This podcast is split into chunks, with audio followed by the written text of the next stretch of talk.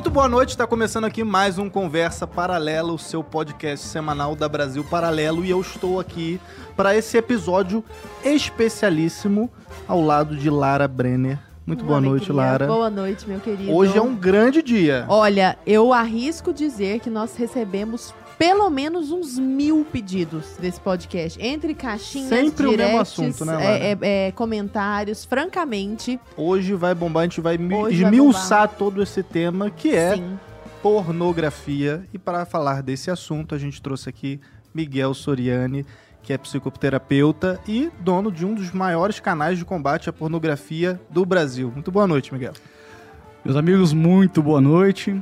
É um prazer imenso estar aqui com vocês. Estamos entre amigos e estou aqui para poder, enfim, né, é, falar desse tema um tanto quanto polêmico, tema problemático e vamos embora. Vamos para Eu cima. já vou começar para a gente contextualizar. Tá. Por que, que a gente tem que falar sobre pornografia? Olha, é, na realidade, quando a gente para para pensar um pouco nessa pergunta, né, por que a gente tem que falar sobre pornografia, a verdade é que a gente está diante de um problema novo e, como eu disse, um problema. Ou seja, é, a gente, eu costumo dizer né, que a gente, a pornografia ela é como, a, como uma droga. Ela é a droga do século. Uhum. Ela é a droga do século XXI Nunca foi tão acessível, né? nunca foi tão acessível e o pior, tá? Por que, que a gente tem que falar disso? Porque a pornografia ela não é uma droga tão visível como o álcool, como o crack, como a cocaína, por exemplo. A pornografia ela é uma droga que vai destruindo aos poucos. E se a gente não falar dessa destruição que ela causa, ninguém percebe a destruição que está acontecendo e ninguém consegue fazer um link de causa e consequência. Quer dizer, o sujeito que é viciado em crack, todo mundo sabe que, bom, se você for lá usar crack, você vai ter problemas. É, é bem, bem Evidente. evidente. Inclusive ele mesmo, sabe? Ele né? mesmo sabe. O problema é que na pornografia as cartas não estão todas na mesa. Então a gente tem algumas cartas que estão na mesa dizendo assim, olha, isso aqui é, é prazeroso, isso aqui é bom, isso aqui é gostoso, tal, tal, tal, tal, tal. Mas, vamos dizer assim, existem uma série de cartas que estão ocultas ali, certo? E que não mostram o verdadeiro problema da coisa.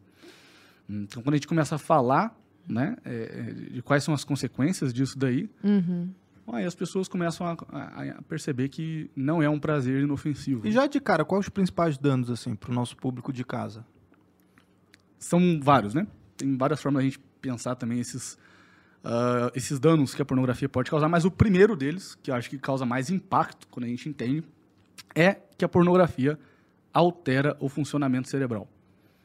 Ou seja, tal como uma droga, né? uma cocaína, um crack, a pornografia afeta o sistema de recompensa do cérebro. Então, é, não é uma coisa, não é um negócio aqui que não faz mal nenhum, não, não. A pornografia, ela afeta o nosso sistema límbico, que é o sistema de recompensa. É, Não sei se vale a pena explicar um Por pouco disso. favor, Mas, por assim, pessoal favor. à vontade. tecnicamente, do É. ponto de vista biológico. Então, do ponto Take de your vista... time. Uhum. Ok, então vamos lá. Você ouviu muito bem, né? Quer dizer, a pornografia ela afeta o seu cérebro, né? E as pessoas às vezes se assustam quando a gente fala isso, mas quando a gente explica fica bem claro. A neurociência nos últimos anos ela vem estudando, certo? Como que a pornografia ela funciona no cérebro humano. Então, através de uma série de tomografias, sugiro aqui que vocês procurem pelo Gary Wilson, que é um biólogo inclusive, um neurocientista, é falecido agora ano passado. E o Gary Wilson escreveu um livro muito famoso chamado Your Brain on Porn.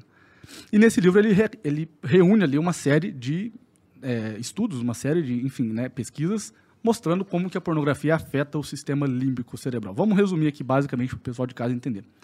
A gente tem um neurotransmissor chamado dopamina, né? Todo mundo sabe que a dopamina, né, quando a gente come uma coisa gostosa, o que, que a gente tem ali? Dopamina ah, entrando no, no nosso cérebro. né? Exercício físico. Exercício Sente físico. prazer. Você sente prazer, né? Quando você, sei lá, come uma comida muito saborosa. Você tem o quê? Dopamina passando do neurônio A para o neurônio B. Quando, sei lá, você encontra um amigo que há muito tempo você não via, e aí você dá um abraço e você fica feliz, né? Quer dizer, essa sensação de, de prazer, de alegria mesmo de estar com o amigo, é o que? Dopamina passando do neurônio A para o neurônio B. O que, que acontece? A atividade sexual humana é uma das atividades que mais dão dopamina para o cérebro. Quer dizer, a atividade sexual, ela é, das atividades humanas, talvez a mais prazerosa. O que acontece na pornografia? O que, que a neurociência descobriu? A neurociência descobriu que a pornografia, quando o sujeito vai lá e ele consome pornografia, ele tem um disparo de dopamina muito alto. Muito mais alto do que ele teria numa relação sexual normal. Ou seja, quando o sujeito ele vai para um vídeo pornográfico, certo? E ele encontra prazer naquilo, o que está acontecendo ali? O cérebro dele está sendo estimulado visualmente, auditivamente, está sendo hiperestimulado. Hum. Isso provoca o quê? Um disparo de dopamina numa quantidade sobrenatural, sobre-humana. Então vamos pensar, numa relação sexual normal, certo? Ou até num prazer cotidiano, em né, números simbólicos aqui, vamos imaginar que o sujeito ele tem ali um tiro de dopamina de 30 bolinhas de dopamina do neurônio A, certo? Que se encontram aqui depois no neurônio B. Você tem, hum. né, 30 de dopamina passando do A para o B. Quando ele vai assistir pornografia, ele tem ali 600 de dopamina. Nossa, ele sai da realidade. É tipo isso. É, é a mesma coisa que acontece com o sujeito que usa cocaína. É, o sujeito que usa cocaína, por que, que aquilo é muito prazeroso? Hum?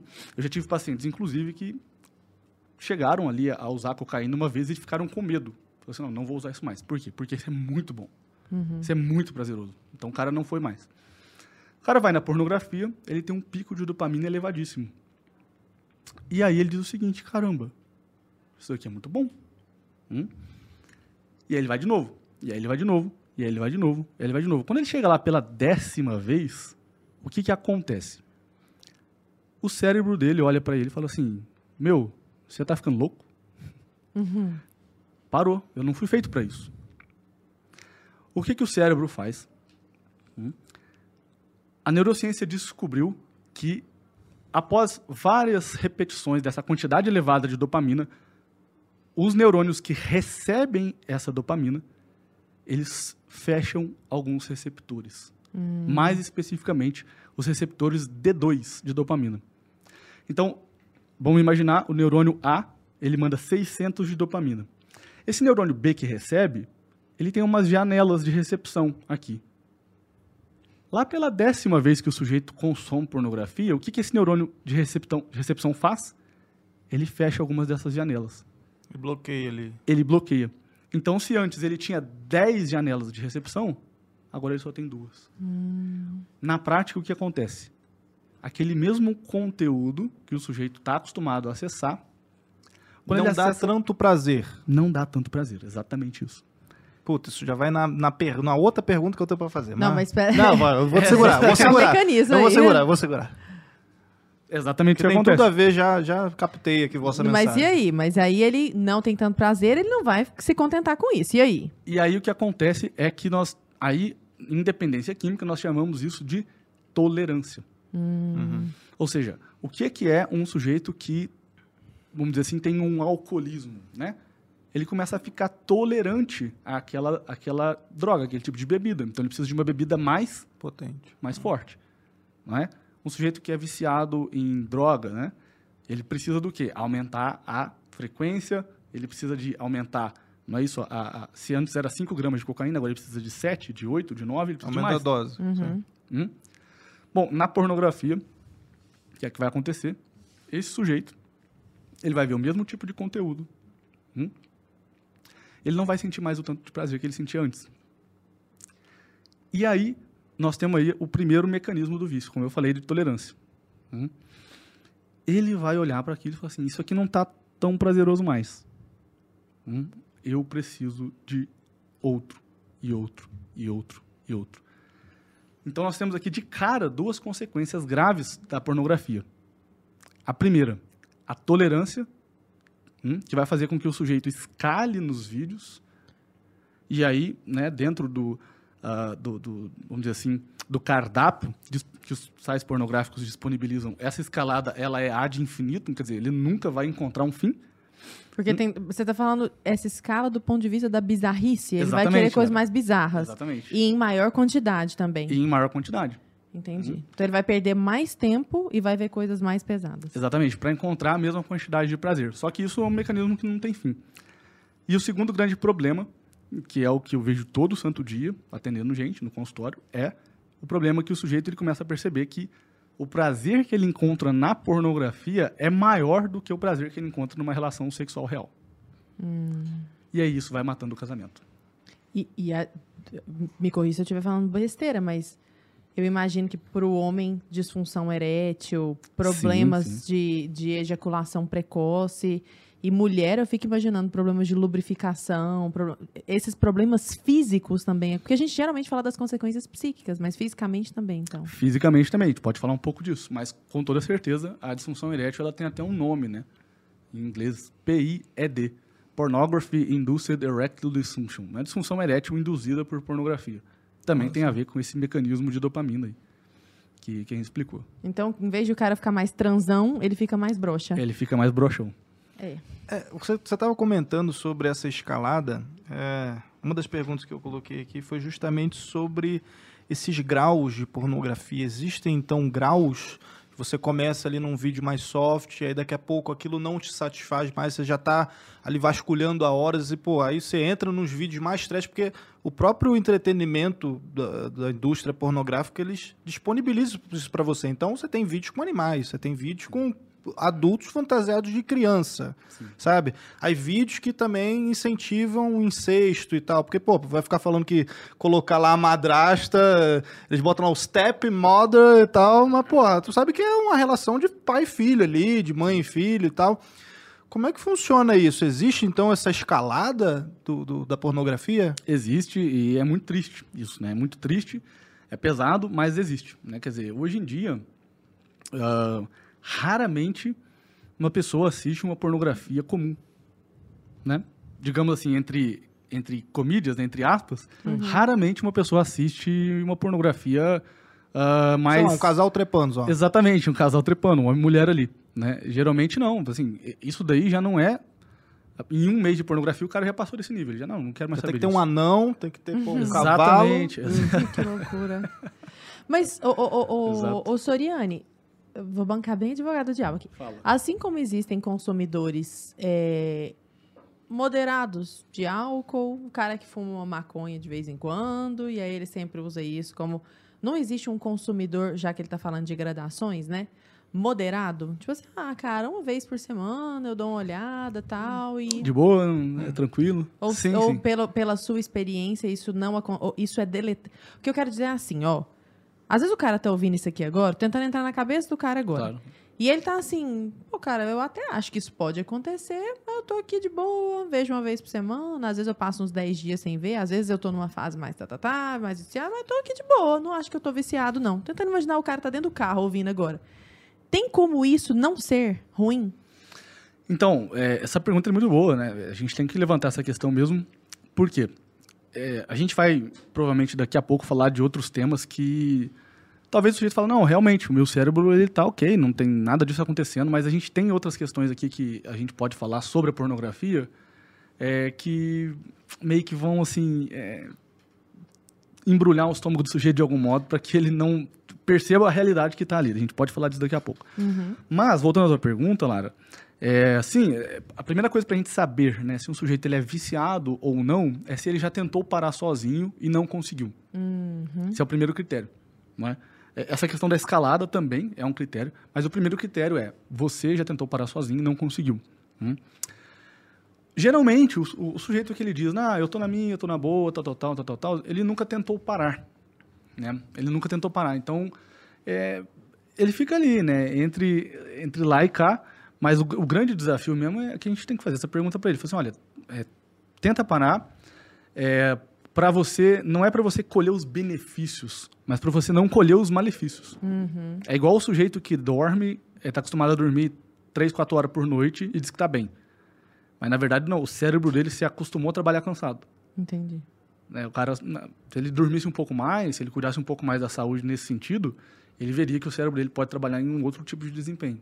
Então, ainda que ele não reconheça isso, a vida sexual dele está sendo, a vida sexual da vida real, né, real, Sim, sim. está sendo prejudicada, ainda que ele seja um consumidor é, Hum, episódico. É. Exatamente. É, inclusive, essa é uma das coisas que a gente sabe, é que, eh, se eu vejo todos os dias, assim, né, o pessoal lá no Instagram que me acompanha, o cara fala, não, eu parei de pornografia, não tinha um consumo tão eh, agravado assim, Mas ah, hoje, inclusive, eu sinto mais prazer na relação sexual do que o que eu sentia antes. Uhum. Né? Mesmo que era um consumo isolado, hum, porque é muito, é muito básico, é uma questão química, né? Quer dizer, o sujeito está acostumado com um prazer que não existe na realidade. Uhum. Né? É o prazer sintético, é o prazer da, da cocaína sintética. É imaginário também, aquele, tudo que ele tá assistindo ali, né? Exatamente.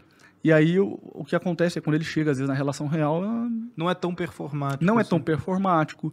né? É- é- mulher de verdade, ela não é, vamos dizer assim, é, retocada com edição, com Photoshop, etc, etc, etc. Uhum. Eu selecionei aqui, ô Soriani, um estudo de 2014 da Universidade de Cambridge que monitorou o cérebro de 19 homens enquanto assistiam pornografia, né? E os dados mostraram que ela aciona os mesmos centros de recompensa que são ativados no cérebro de viciados em drogas, que é uma coisa que você estava comentando ali, né? E aí concluiu que a pornografia provoca um comportamento compulsivo. Eu queria entender, né, por que, que essas pessoas, né, você já começou falando um pouco disso, mas um pouco mais a fundo, por que, que as pessoas hoje não tratam a pornografia da mesma forma que um vício em drogas, um vício em cocaína, por exemplo? Essa pergunta é muito boa também, né? Um pouco do que a gente pode pensar sobre essa questão é, vamos pensar assim, uma questão mais cultural, não é? Quer dizer, bom, se é tão óbvio que a pornografia funciona como uma droga, por que é que ninguém, é, por que que na verdade as pessoas falam pra você usar essa droga aqui? Não, essa droga só vai te fazer bem. Quer dizer, como é que a coisa ela foi trabalhada para ser vendida como uma forma de prazer inofensivo. Isso aqui é muito interessante a gente entender. hum. Bom, acho que sim. Em primeiro lugar, a gente poderia voltar um pouco e tentar entender a coisa desde a psicanálise, por exemplo. né? Quer dizer, a psicanálise com Freud, nos anos 1920, 1910, mais ou menos, ela, vamos dizer assim, coloca para a gente entender essa pergunta, acho que é bom a gente fazer esse, recuo para a gente entender o porquê que hoje a pornografia ela é entendida como uma coisa normal e aceitável na sociedade. A psicanálise lá com o Freud, muito tempo atrás, ela coloca em primeiro lugar a sexualidade humana. Quer dizer, a sexualidade para Freud ela é central na personalidade, né? na personalidade humana. Ah, coisa que até então nunca ninguém tinha, tinha levantado essa ideia. Quer dizer, é, em, em outras épocas, outras áreas da- da- do ser humano eram centrais na, na personalidade. A inteligência, em outras épocas a vontade, né? em outras épocas, sei lá, a, a alma, etc, etc, etc. Em outras épocas, inclusive, sei lá, né, o temperamento, coisa do tipo. Freud vem e coloca a sexualidade como algo central é, na- da personalidade humana. Anos vão se passando, tá certo? E a gente tem ali na década de 60 a, a revolução sexual. Quando a gente tem a revolução sexual, ah, o terreno ele já estava, vamos dizer assim, todo. né, a revolução sexual vem com aquela ideia de que ah, o- as pessoas elas precisavam se libertar de certos tabus e, em, detrimento né, aos tabus antigos, as pessoas precisavam agora aproveitar eh, da, da vida, gozar dos prazeres, etc, etc, etc, etc. A revolução sexual ela só dá certo de algum modo porque todo o terreno já estava de algum modo preparado pela própria psicanálise. Então a gente pode dizer que a Freud ele coloca a, a- a palha, né? Ele coloca ali a palha, os bambus secos. A revolução sexual vem e joga um álcool por cima daquilo, aquele combustível, certo? E a pornografia depois ela entra como um fósforo riscado ali e coloca fogo em tudo. né? Agora, quando, quando é que surge né, a pornografia no meio dessa história de psicanálise, revolução sexual e pornografia? Pornografia mesmo, de algum modo, sempre existiu na história. hum? Só que a pornografia que a gente está falando, a gente está falando de pornografia de vídeo. Mas se a gente puxar um pouquinho a origem da pornografia, a gente vai ver, por exemplo, que ela foi fundada, né, a Playboy, por exemplo, foi fundada em 1953 pelo Hugh Hefner, o fundador da Playboy. E é muito curioso como é que, que, que a, a Playboy ela entra, hum? ela entra em cena de algum modo. O Hugh Hefner ele era amigo é, próximo de algum modo do Alistair, ele era amigo do Alfred Kinsey, que era amigo do Alistair Crowley. Então, o Kinsey era um, né, um sujeito ali que fez uma série de estudos terríveis sobre a sexualidade humana Bizarro. ah, estudos bizarros, inclusive com crianças, né, coisas do tipo. Ele queria inocular aquilo na sociedade. hum?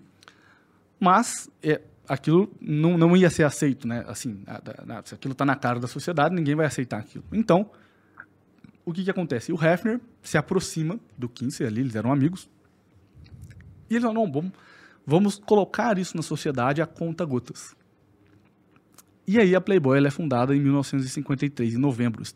E a primeira a mulher que estreou ali na Playboy foi a Marilyn Monroe. Não é? Em 1953 começa então um processo de dessensibilização da sociedade ah, gradativo. Em 1953, quer dizer, a pornografia ela começa a entrar na sociedade hum, já com os seus objetivos estabelecidos entre os seus fundadores, mas ela é revestida, tá certo, de é, uma roupagem aceitável. Uhum, de empoderamento, Exatamente. Não, liberdade. não era só pra vender revista, né? Não era só para revender revista. Porque o que, que é a Playboy? É que às vezes a galera hoje não, não, não pega mais essa ideia, porque hoje ninguém mais é, tem contato com Playboy, né? Mas o que, que era a Playboy em 1953? Ó, você é o cara, ah, você tem né, o seu, sei lá, né, a sua, a sua Mercedes, você tem aqui o seu, o seu charuto e você tem aqui o seu whisky e você tem as mulheres mais lindas do mundo. Isso é o, é o protótipo, é o ideal de um homem bem-sucedido. É o cara que tem todas as coelhinhas com ele, da Playboy. É o cara que pega em geral as meninas mais lindas do mundo. É o cara que tem carrão, que tem um Rolex e tem seus charutos ali. Esse é o. Esse tanto que a gente até brinca hoje. Ah, fulano de tal é Playboy. É. É o Hugh Hefner, né? Ele é a Exatamente. personificação disso. E o Hefner, ele inclusive tem um episódio, ele era maluco, né? Tem episódios em que ele reunia as meninas da casa, né? É, é, e ele, ele ficava com todas elas ali e depois ele finalizava o ato se masturbando para todas elas, assim. Era um, ele era pirado também.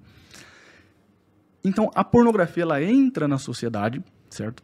Com objetivos políticos, porém ah, muito bem revestida de uma roupagem aceitável socialmente. E ali começa a Playboy. E ali começa. Tanto que os homens, quando começam a consumir pornografia, eles começam com essa ideia. Ah, isso é de homem mesmo. Isso é coisa de homem fazer mesmo. Mal eles sabiam que, na verdade, ah, tudo isso estava sendo inau- né, colocado na sociedade hum, como, vamos dizer assim, um instrumento fortíssimo de guerra cultural, de enfraquecimento do Ocidente. E aqui é que está o coração do problema. Hum? Ora, existe algum jeito mais eficiente de você enfraquecer uma sociedade quando você, vamos dizer assim, começa a enfraquecer, a enfraquecê-la através dos homens? Você começa a enfraquecer os sujeitos, ué, você coloca uma pessoa dependente de uma droga que ela mesma nem sabe que aquilo é uma droga. E aí vai Suscetível, né? divórcios e aquela coisa toda, sempre focando na, na destruição da família. Focando na destru- na destruição da família. Quer dizer, uma hora ou outra, como a gente falou do mecanismo de tolerância, né? Uhum. O sujeito ele enjoa de tudo que ele viu ali. E aí ele fala assim: bom, agora eu vou pular da tela. Né? Só que ele não acha que isso já foi pensado décadas atrás, né? É esse que é o ponto. É, só que aí o negócio foi muito mais instrumentalizado com o passar do tempo e veio toda a indústria cinematográfica por trás hoje, né? Uma coisa sobre a qual você sempre fala, ô Soriane, é a respeito dos bastidores dessa indústria. Então, eu acho bacana como você sempre comenta conosco que ela está disposta a fazer tudo o que a demanda estiver pedindo. E como a demanda é uma demanda de pessoas viciadas que vão desejando coisas cada vez mais bizarras, ela vai fazendo coisas cada vez mais bizarras. Você pode comentar conosco um pouquinho sobre esses bastidores da indústria? Sim, sim. Inclusive, eu fiz uma live um tempo atrás com a, a ex-Ronaldinha, que é a Viviane Brunieri, que foi namorada do Ronaldo Fenômeno. Até um, um abraço para Vivi, que pode estar nos vendo aí. E ela, a, gente, a gente conversou um pouco sobre isso na live, né? E ela, bom, ela não chegou a, a gravar tanto assim né, na, na indústria, ela fez acho que umas quatro ou cinco cenas, né? Mas eu sugiro que o pessoal procure pelo livro da Shelley Lubben. O livro se chama Behind the Fantasy of Pornography. Por trás da fantasia da pornografia. Ah, esse livro, ele, ela, o livro tem ali umas 150 páginas, eu acho, e ali ela conta. Essa, a Shelley Lubben, ela foi uma ex-atriz, né? Ela foi atriz, já está falecida também. E ela conta ali, né? As experiências que ela viu no, no, no, no setting da indústria pornográfica. Então a gente tem ah, dois tipos de pornografia, geralmente. A gente tem a pornografia de indústria, né? E a gente tem a pornografia mainstream, digamos assim, a pornografia que é filmada de uma câmera de celular, né? É Caseira, assim. Caseira, assim. Tosca. E a gente pode falar das duas. Vamos falar da indústria. né? Ah, no livro da Shelley, ela conta de uma. Bom, é, são coisas bizarras, né? Mas eu vou falar. Claro, por né? A gente favor. tá aqui pra isso. O episódio é pra isso. Ah, mas olha só. Porque são as coisas que as pessoas não falam, né? A galera fala, ah, que legal, não o quê. É, é exatamente. A, a Shelley, ela conta no livro ali de um- uma cena, né?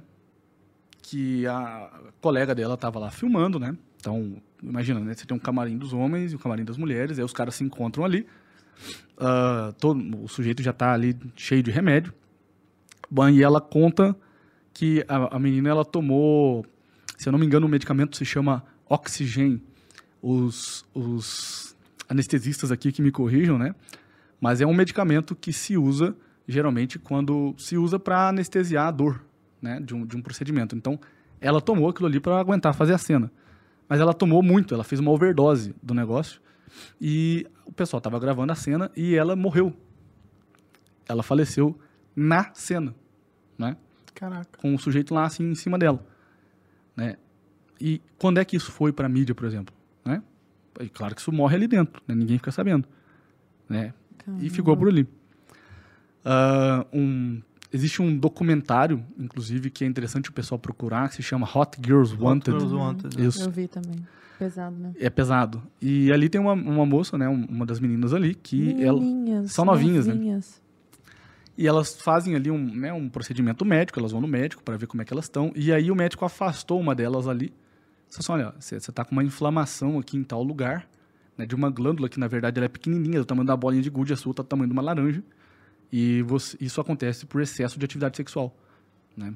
Então a, a moça estava com uma série de problemas de saúde por conta disso. Ah, bom, também podemos falar dos atores, né, dos, dos homens. Ah, existem relatos de atores que o sujeito ele diz ali, né? Olha, eu tinha que fazer uma cena e eu não estava conseguindo ter ereção. Porque a coisa não é assim, né? A coisa natural, ela não é assim, quer dizer, né? E aí você tem um medicamento que você toma via oral, e aí o sujeito tomou esse medicamento via oral. É que eu não me lembro o nome do ator agora. E aí ele tomou lá o medicamento via oral e também não, não funcionou, não conseguiu ter ereção. E aí, então, ele teve que fazer uma, um- uma aplicação no, no local. Só que não é ele quem faz, Uma injeção. é uma injeção. E, e aí o diretor foi fazer essa injeção nele. O diretor. É, antes da cena. No, no próprio órgão ali. E aí ele conseguiu ter uma ereção. É, mas esse, assim, esse é um procedimento que se faz. um É, médico, né? é um procedimento médico, mas é um procedimento comum, rotineiro. É porque o cara tem que gravar várias cenas ali e não tem como dar conta, assim. Assim, é, é- todo mundo sabe que isso é, é falso, né? Quer dizer, que não, não dá pra, é, pra dizer que aquilo é uma coisa natural, né? É a própria né? Mia Khalifa, né? Ela saiu Sim. da indústria, ela gravou poucos vídeos ali e ela comenta muito a respeito dessa da degradação da indústria, daquela coisa toda. Eu queria aproveitar só para te fazer uma pergunta, né? Porque a gente viu todo o, o alvoroço que se causou depois que ela comentou, colocou a, a boca no trombone, começou a falar da indústria. Várias atrizes e atores foram também, né, defenderam ela, falaram daquilo tudo né? E é porque ela falou que ela era muito ingênua, que ela era muito novinha, e ela assinou lá uns contratos, não sabia e tal. Aí depois, sei lá, a gente vê ela com, sei lá, uma página lá no OnlyFans, postando coisa nua, fazendo material pornográfico. Não é um pouco de hipocrisia da, da parte dela, ou não? É- é porque ali é diferente, porque ela tem o controle do material, não é tudo pornografia? Eu acho que é tudo pornografia, né? Eu acho que é tudo pornografia.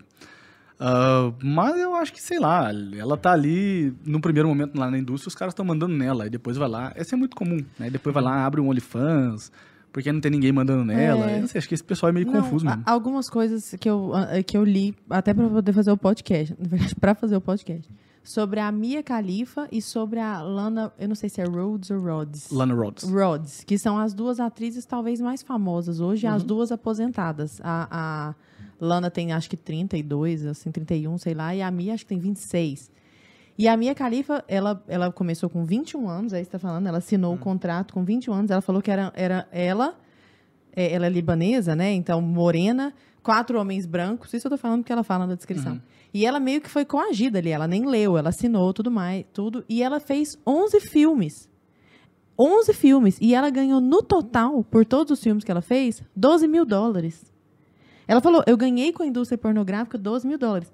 Só que o Pornhub, a indústria com a qual ela assinou, ganhou, sei lá, milhões e milhões Sim. e milhões, porque ela fez umas- um, um filme, não sei se foi uma cena, um filme, com o, o Rajib, Hijab, esqueci, que é o véu árabe, Sim. e ela, inclusive, foi ameaçada de morte. E ela falou, eu vou morrer por causa dessa cena. E ela foi coagida a fazer. Os muçulmanos foram atrás dela. É, lá, exatamente. Então, quer dizer, a Lana Rhodes, até você postou esse corte, eu fiquei muito curiosa e fui ver a entrevista inteira dela falando que. Tô falando isso por, por causa do behind the scenes. Depois eu, vou te, dizer por que eu tô falando isso e devolver para você a palavra, mas acho importante que as pessoas saibam disso. A Lana Rhodes, acho que é uma das mulheres mais lindas que eu já vi na minha vida.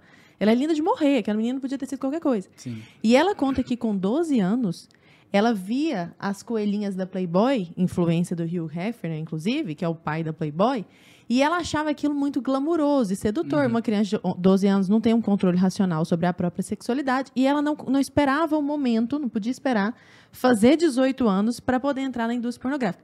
Mas ela fala que quando ela estava chegando para assinar esse contrato, ela se deu conta de que ela efetivamente teria que ter relações sexuais de penetração. Na cabeça dela era um universo glamuroso, assim. Ela falou, meu Deus, mas eu vou ter que fazer alguma penetração mesmo. E ela falou, cara, eu nunca assinei por gang, gang bang ou por dupla penetração e eu acabei fazendo tudo de alguma forma. Eu vi isso no seu Sim, Instagram. sim. Por que, que eu tô te falando isso? Porque hoje tá rolando um negócio que me deixa muito preocupada. Porque era professora de adolescente. Que é um discurso, e eu vi uma roda de conversa a respeito disso, oficial, de umas meninas muito novinhas, falando sobre o empoderamento que a pornografia traz para a mulher. E quando, as, quando quem está lá dentro, que deveriam ser as empoderadas, que são essas, na verdade são as que estão falando, não vem, isso não é bom, isso acabou com a minha vida. A minha Califa fala, não consigo arrumar um emprego decente. Talvez por isso ela tenha aberto o OnlyFans. Sabe, nós somos as maiores vítimas, isso não é desse jeito performático. A Lana Rhodes falando que o namorado dela, o tal do Mike, traía ela por sexo de telefone, porque o sexo que ela tinha com ele era um sexo normal. Ela fala aquilo que você via lá, Mike, ela falando pro namorado, é falso, eu não sou aquela pessoa, eu nunca tive um orgasmo na frente da câmera. Sabe? Então, assim, é- é, é muito pesada a maneira como as pessoas estão romantizando isso. Você acha que. Até peço de- desculpa, porque eu, sei- se eu bem conheço o pessoal daí, tá assim, cala a boca, deixa o cara falar, tá, tá. Mas acho que é importante você saber desses fatos. Tô falando isso pra você, porque eu mesma já sei, tá bom? O que, que você acha dessa glamorização toda? Mas é, a coisa sempre funcionou assim.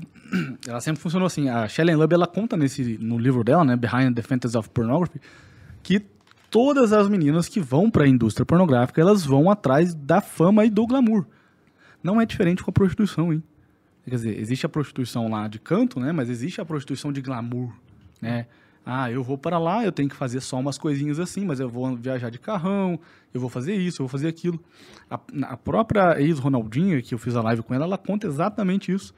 Né? Quer dizer, ah, me prometeram um carro zero do ano, um coisa assim, uma- um tanto de dinheiro assim, um apartamento assim, e eu fui.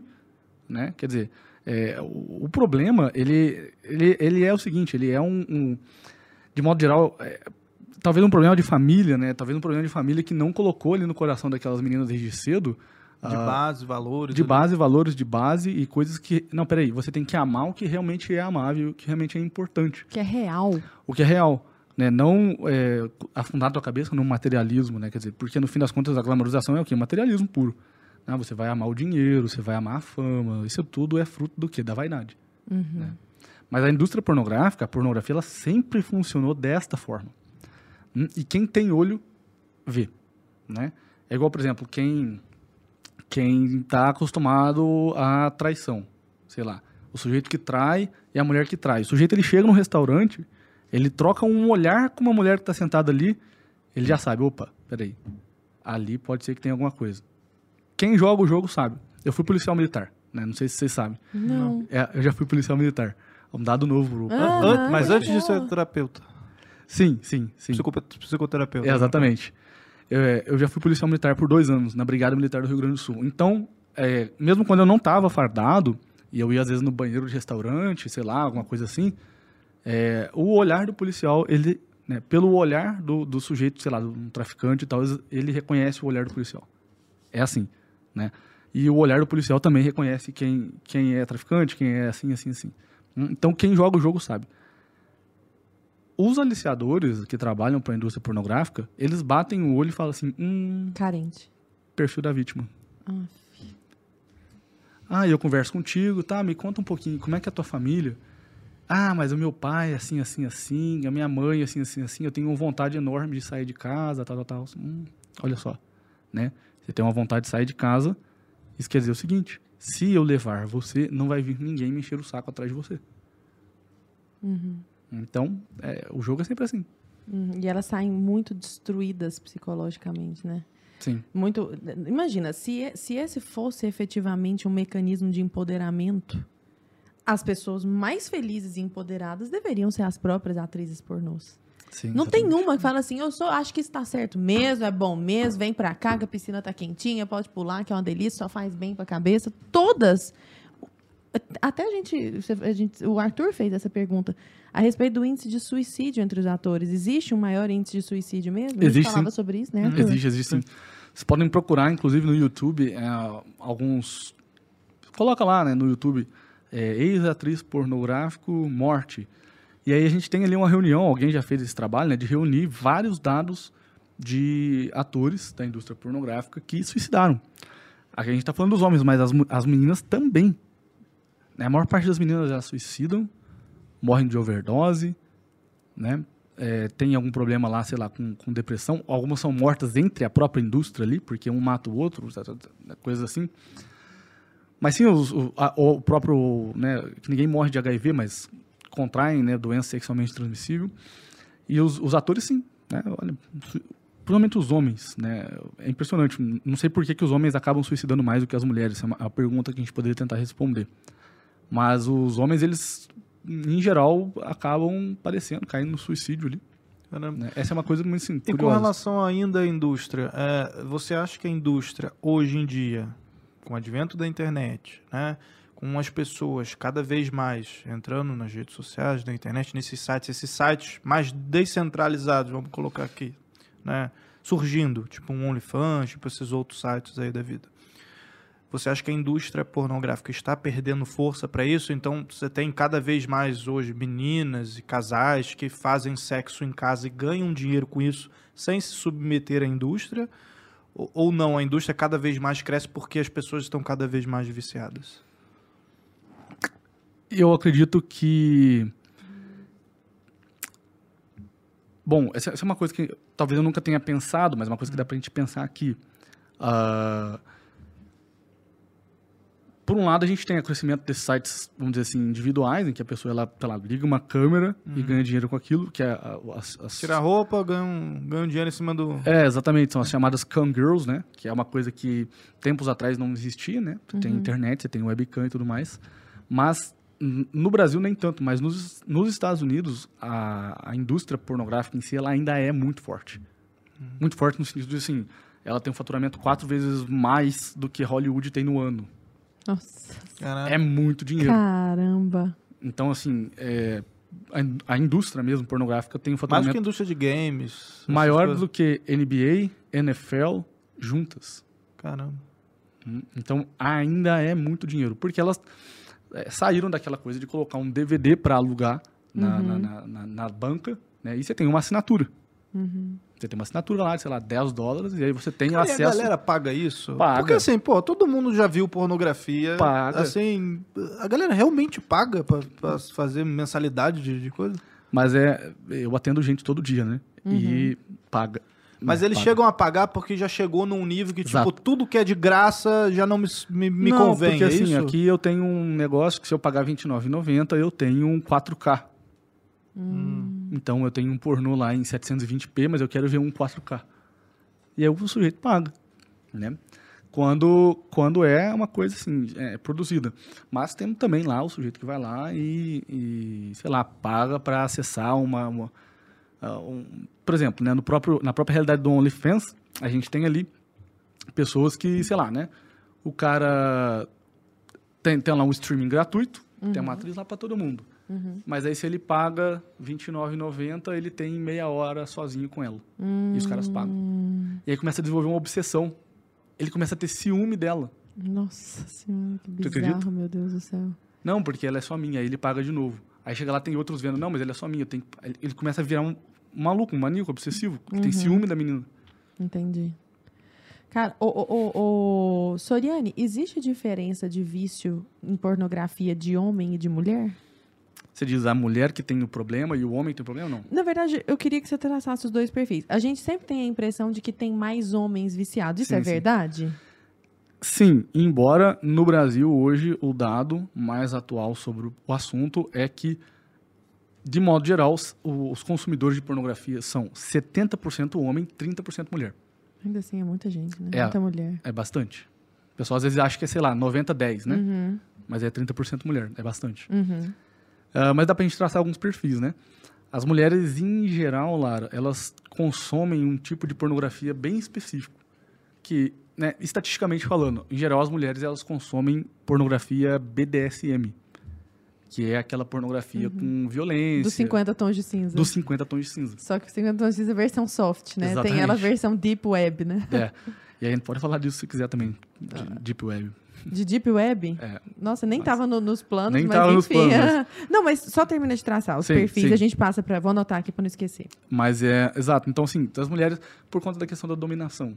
Uhum. né? Então, elas consomem mais esse tipo de pornografia. Existe um fetiche ali. É, existe um fetiche que às vezes veio dessa própria literatura, né? Dos 50 tons de cinza. Hum, né? hum. E os homens, em geral, bom, aí 70% é de, de, de- de- dos, dos homens, dos consumidores de pornografia, são homens, né? Uhum. Em geral, as mulheres, elas procuram a pornografia, de modo geral, modo psicológico, né? Por conta de, de uma solidão e carência. Uhum. Geralmente é isso, né? As mulheres com uma carência afetiva muito grande e elas se sentem muito sozinhas. Bom, aí elas geralmente tendem a procurar pornografia para apagar é, é, essa- esse sentimento de solidão.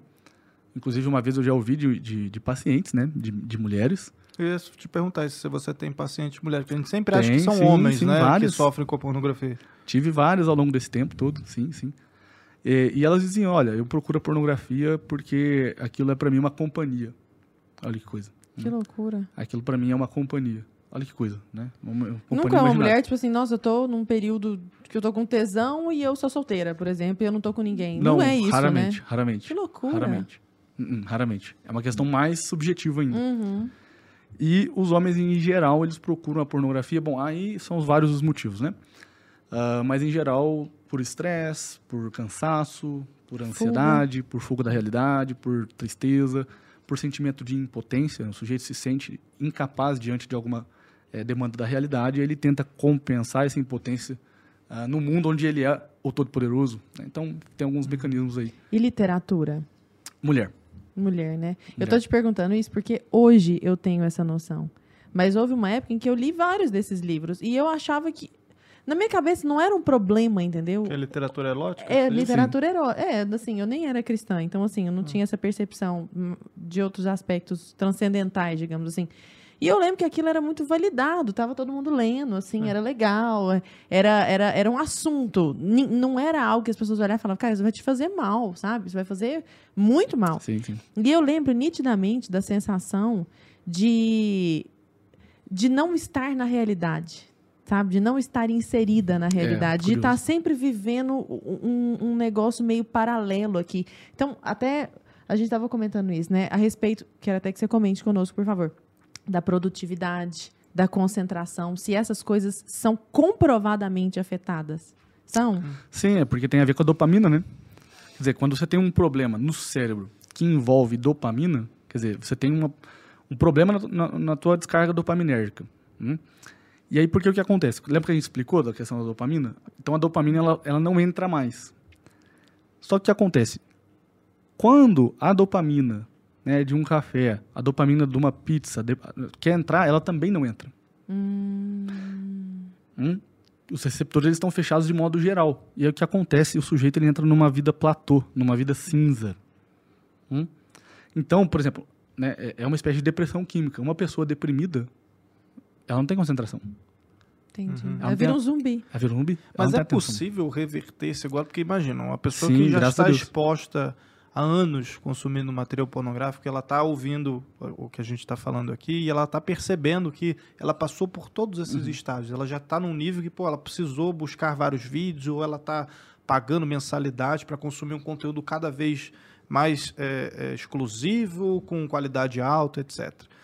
Ela consegue, e falando basicamente desses bloqueios dopaminérgicos, é isso que você comentou. Então, ela hoje não sente prazeres que ela é, deveria sentir ali, porque foram bloqueados por conta desses picos de dopamina. Uhum. Isso é, é reversível? Ela consegue, sei lá, ela parando de se masturbar, ela parando de consumir constantemente pornografia e reduzindo, ela consegue chegar num ponto onde ela se sinta mais prazer da vida, etc? Sim, graças a Deus, é, e até por isso que a gente está aqui, uhum, né? Quer dizer, trazer é, esperança para o é coração. Óbvio, trazer esperança para o coração, por quê? O cérebro ele possui uma capacidade chamada neuroplasticidade, ou plasticidade neuronal. O que, que é isso? Basicamente é a capacidade que o cérebro tem de se remodelar a situação nova que você imprime nele. Hum. Hum? É, plasticidade neuronal tem a ver com plástico. Então, o que, que é um plástico? Você pega uma sacolinha de plástico, põe na mão, ela se dobra ali de acordo com o que você quiser. Então, se o sujeito ele muda agora né, a, a coisa, ah, não, peraí, agora eu não vou mais ver pornografia. Bom, aí o cérebro começa a se readaptar. Então, graças a isso, ele consegue fazer aquilo que a gente chama de reboot, né? Ele dá um, um o cérebro ele vai voltando ao, ao natural. Né? Inclusive, a pessoa que tem um problema de disfunção erétil também volta ao natural com o tempo. Hum? Mas o que, que você bem. sugere para essa pessoa? Porque se sai, a, eu estou pensando numa pessoa viciada, saiu a pornografia, ficou um vácuo ali.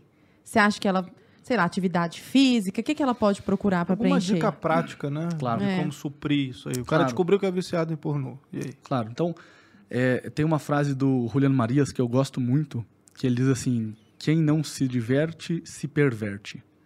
É, eu acho essa frase muito, muito bonita, né? Porque uh, existem certos é, prazeres e certas diversões na realidade é, que, nos, que não são nocivas e que não são, vamos dizer assim, convidativas e que alegram o nosso coração e, e trazem de verdade uma alegria saudável. Hum? Uhum. Uh, e, e, que nos são lícitas, vamos dizer assim.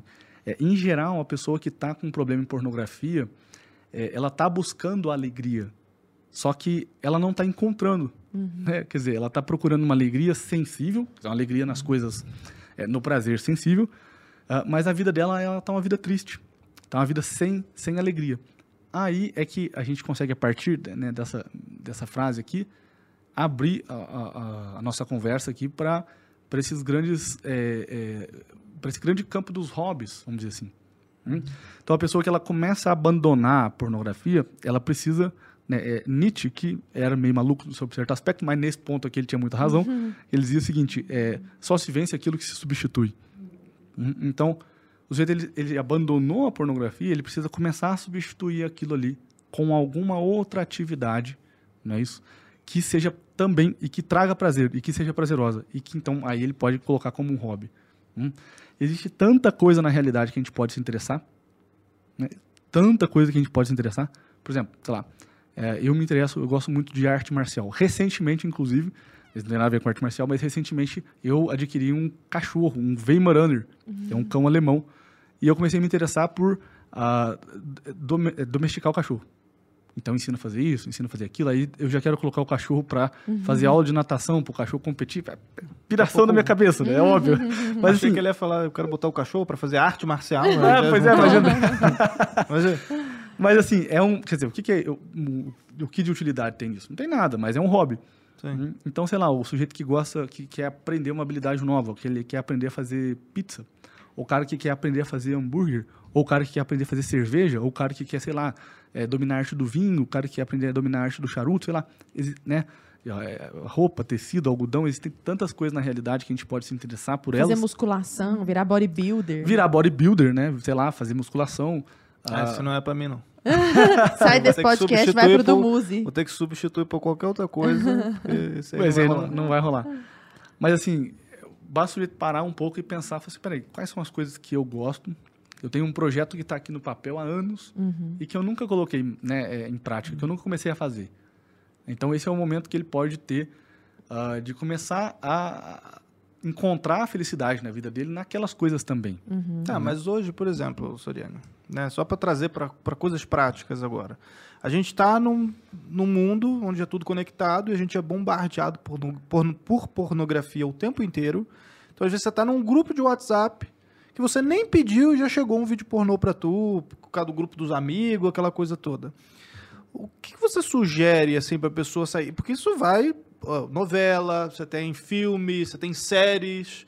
Hoje tem séries aí com conteúdo mais explícito do que até vídeo pornô, entendeu? Do que as primeiras, é mais excitante do que as primeiras Playboy.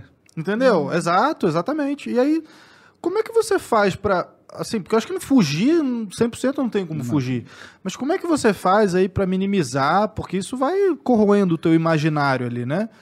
Como fazer? Sair dos grupos, falar, ó, galera, tchau, isso aqui eu não quero mais ver, tipo, ou, sei lá, tomar cuidado pra determinadas séries você não assistir. Como é que você sai disso sem ficar imerso numa Away. bolha, assim, Sim. sem... Tentando viver, entendeu? Sim, sim, sem, sem virar um, erm- um ermitão. Exato, né? Exato. um esquisitão, né?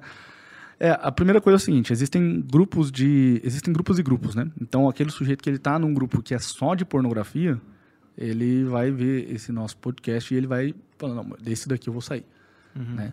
Bom, existe aquele outro grupo dele que é um grupo... Então, se o cara tá num grupo que é só de pornografia, ele precisa sair, né? Agora, se ele tá num grupo que é, do- é de trabalho, né? Sei lá, ou, ou dos colegas do futebol, e que volta e meia mandam lá um vídeo pornográfico, ele pode continuar no grupo e escolher lá, tem a opção de você coloca lá, não, não fazer o download automaticamente. Né? Aí ele não vai baixar aquele vídeo automaticamente, ele vai ver o que, que é e não vai baixar.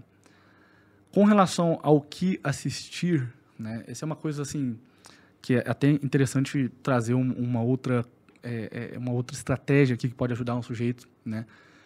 A, a pornografia ela é um mal que entra pelos olhos, né? Que entra pela concupiscência dos olhos.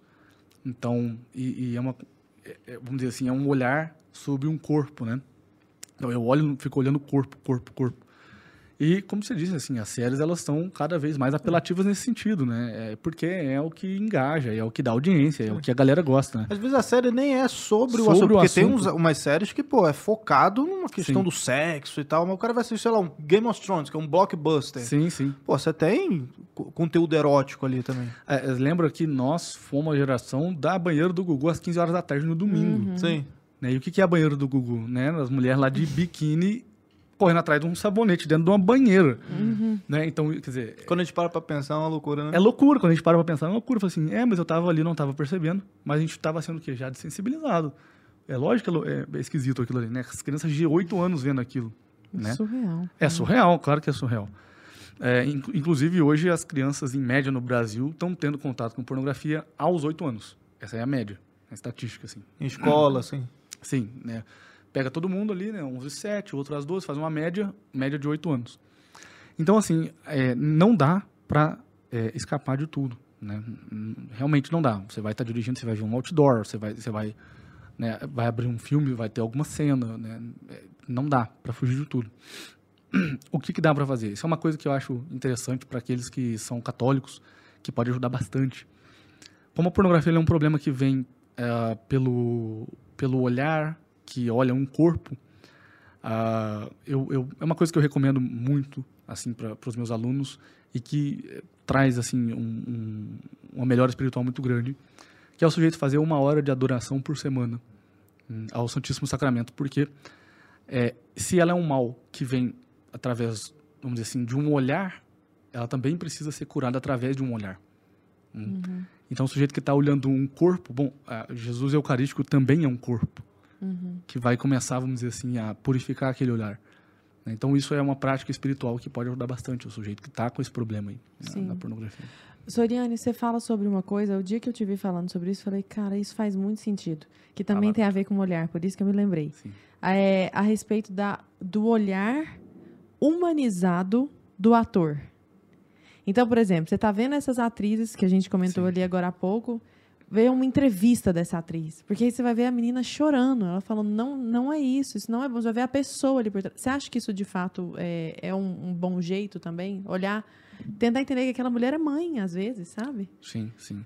É, é, é, o, grande problema é que o negócio é um recorte, né? Quer dizer, quando você vai lá ver pornografia, você faz um recorte do, do negócio. Né? Você olha e você só vê naquele momento que a coisa dá prazer para você. Hum? Mas é, eu costumo comparar, por exemplo, a coisa com um prato de comida, né? Sei lá. que, que é um prato de comida? Arroz, feijão, sei lá, carne, salada. Se a gente parar um pouquinho e pensar né, nessa realidade ali, a gente vai ver que muita gente trabalhou para que aquele prato estivesse na minha frente, né? Alguém teve que plantar, alguém teve que colher, alguém teve que transportar, alguém teve que temperar, sei lá, alguém teve que pôr no mercado. Existe um, um- um mundo de amor é, ao próximo que foi colocado ali e que está ali na minha frente. Né? Quer dizer, muita gente teve que trabalhar para que aquilo tivesse ali, para que eu pudesse comer. Então, quer dizer, o prato de comida ele não é só para me dar um mundo de prazer, né? mas ele é também, de algum modo, uma forma de eu é, agradecer ali, sei lá, ficar grato pa- pelo trabalho das, das outras pessoas.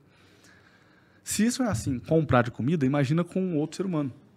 Imagina com uma outra pessoa. Quer dizer, quando eu olho para uma. O que, que é o olhar da luxúria, né? É quando eu olho para uma pessoa, e é o que acontece na pornografia, quando eu olho para uma pessoa e vejo ela como uma fonte de prazer para mim, apenas. Mas, se eu olhar para o outro com um olhar um pouquinho mais abrangente, eu vou ver que não, peraí. Caramba, aquela pessoa tem dor, ela tem sofrimento, ela tem uma história, ela tem uma biografia, né? Sei lá, ela teve um pai, ela teve uma mãe, ela teve uma família, ela, sei lá, tem sonhos, projetos, etc, etc, etc. E que nenhuma dessas coisas eu tô levando em conta na hora que eu vou assistir pornografia. Eu não tô levando em conta nenhum desses outros aspectos. Tô desumanizando essa pessoa. Exatamente. E eu tô também me desumanizando. Porque eu não tô olhando aquela pessoa como uma pessoa. Você tá olhando como um pedaço de carne. né? Como um pedaço Você de carne. desvaloriza a mulher ali no Exatamente. caso, né? Exatamente. E aqui tem uma coisa muito bonita, que é o seguinte, o fato de olhar o outro como pessoa. Hum? Isso aqui é muito bonito. Isso pode gerar também condutas agressivas, né? Assim, por Sim. parte, acho que da maioria dos homens, assim, no caso, de olharem para as mulheres de forma totalmente de- desvalorizada, de não enxergar o ser humano ali por trás. Então, o cara que está viciado ali, ele vê que ali, ah, então eu posso conseguir alguma coisa aqui, eu posso tentar Sim. qualquer coisa. Mas isso é uma coisa que é comprovado também cientificamente, né? Quer dizer, a- o consumo de pornografia está atrelado ao aumento do comportamento violento, E de infidelidade também. de infidelidade. Isso é comprovado. Infidelidade e violência. Sim. Comenta isso conosco. Sim, claro. Bom, houve uma pesquisa feita em 2004 por uma 2004, hein? Por uma associação de advogados nos Estados Unidos, certo? Os caras eles, eles estavam ali com uma série de no ano de 2004, certo? É, eles analisaram ah, a- ao longo do ano aqueles pedidos de divórcio que eles tinham recebido. Então eles estavam ali com aquela papelada de divórcio que rodaram ali ah, na- na- no determinado estado ali no ano inteiro, 2004. E eles perceberam que de todos aqueles pedidos de divórcio do ano, 89% daqueles pedidos, em, em 89% daqueles pedidos, pelo menos um dos cônjuges consumia pornografia. Que isso? Então, é óbvio que o sujeito ele vai escalando, escalando, escalando, escalando, escalando, até uma hora que ele fala assim, ah, eu já vi tudo que tem aqui no virtual. Nossa, mas sexo com uma garota de programa eu nunca fiz. E aí ele pulou pra isso. Esse lance você falou até da agressividade. Eu me lembrei daquele podcast que a gente gravou com o Rasta e com o João Mena, Uhum. que a gente leu, inclusive, a carta do Ted Bundy, Uhum. né? Que ele se colocava lá, um cara super inteligente, Sim, é um sim. psicopata, mas completamente inteligente, sabia articular bem as palavras e tal. E ele coloca na carta o vício dele também em pornografia, né? Que ele já ia, acho que também foi escalando ali, Uhum. só que até o ponto dele começar a sentir prazer, sabe? Matando, estuprando e fazendo o que ele Sim. fez, assim, né? Eu fiz um corte sobre o TED no, no meu Instagram também. E não só o TED, mas como vários outros sujeitos que chegaram até o tribunal, né, por conta de questões de abuso sexual. Ah, mas sim, o consumo de pornografia em- na sociedade, ele aumenta a quantidade de abusadores. De estupros, de Sim. abusadores. Não quer dizer que todo mundo que entra na pornografia vai virar um estuprador, um abusador. Não, sim, Sim, claro. Óbvio. Né, mas tem, tem que falar porque tem que desenhar, É, né? sim, é, você tem razão. Mas Quer assim, dizer que a grama é verde. Exatamente. Mas em um milhão né, é, de, de pessoas que consomem pornografia, bom, a gente tem uma escala aí grande de pessoas que vão também desembocar pro lado do abuso. Ó, o pessoal de casa aí, vocês estão curtindo esse episódio, a gente tá falando aqui sobre pornografia, um dos episódios mais pedidos, que sal mais pedido. Que sal, acho que que o mais sal pedido. mais pedido. Gostou do que sal? Nossa, Laura mas Brenner? chique demais. Gente, que sal com C cedilha, inclusive. Com tá C bom? cedilha. Isso, e acento não. O pessoal escreve que sal com agudo, não SS. vem com, com crase, com essas... É, não, Aí dói o lá, coração dele. Entendeu? Eu tô aqui do lado da professora. É, e aproveitando, pedindo para você continuar escrevendo aí no chat, que eu sei que vocês estão curtindo, gostando, mas deixa o seu like e compartilha também com os amigos para a gente levar essa mensagem adiante. Vocês pediram tanto, a gente está aqui fazendo para vocês. Eu queria aproveitar para te perguntar, Soriane.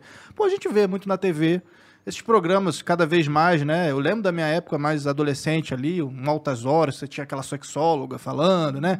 Depois teve alguns programas, teve aquele da Globo lá, o Amor e Sexo e tal. Cara, a gente vai vendo vários desses Sim. sexólogos, né? Não só nesses programas de TV, mas em vários lugares você já lê, às vezes em revistas, ou em reportagens, ou em, em jornais os sexólogos falando, não, porque a masturbação é importante, porque é uma forma de você se autoconhecer, de você conhecer o seu próprio corpo. Falam isso na né? escola. Cara, Sim, é uma é coisa cúmulo. que assim, eu, eu fui bombardeado disso, eu já ouvi esse argumento várias vezes. E eu, então? Então, uhum. deixa eu te perguntar, por que, que eu tenho que te ouvir e não ouvir todos esses sexólogos aí que estão falando o contrário de você. Uhum. Tu acredita que você, tu me deu uma ideia? Eu vou fundar um programa desse para mim. Uhum. Altas horas com o Sorione. Uhum. É, pois é. é. Então, a grande questão é o seguinte: o sujeito ele vai, vai sei lá, vai procurar masturbação para se conhecer. O problema é o seguinte: ele vai conhecer o que ali, né? Ele vai conhecer o que. Quer dizer, que tipo de autoconhecimento o sujeito vai adquirir, né, praticando uma boa de uma masturbação, né? Olha, é, é sempre a mesma coisa, meu filho. Né? Não tem muito o que conhecer. É, é um 5 contra um ali que. É, o cinco, uhum. exatamente. Não, não tem assim, ó, peraí. Vamos, vamos conhecer uma coisa nova aqui. Esse aqui é o ponto, hein? O negócio da novidade. Né? É, é o negócio da novidade. Né? É, uma vez, um, um, jornaleiro que vendia, né, revista Playboy, tava lá na, na, na banca. Tá, isso é verdade. Tava na banca lá vendo né, coisinha de álbum de figurinha, assim. E aí veio um cara lá e comprou uma revista e pôs em cima lá do jornaleiro. E aí eu vi. Aí o cara vendendo uma revista Playboy lá. Aí o dono da banca olhou aquilo e falou assim: Ah, esse negócio aqui. O dia que tiver uma mulher aqui com três tetas, eu venho assistir isso aqui.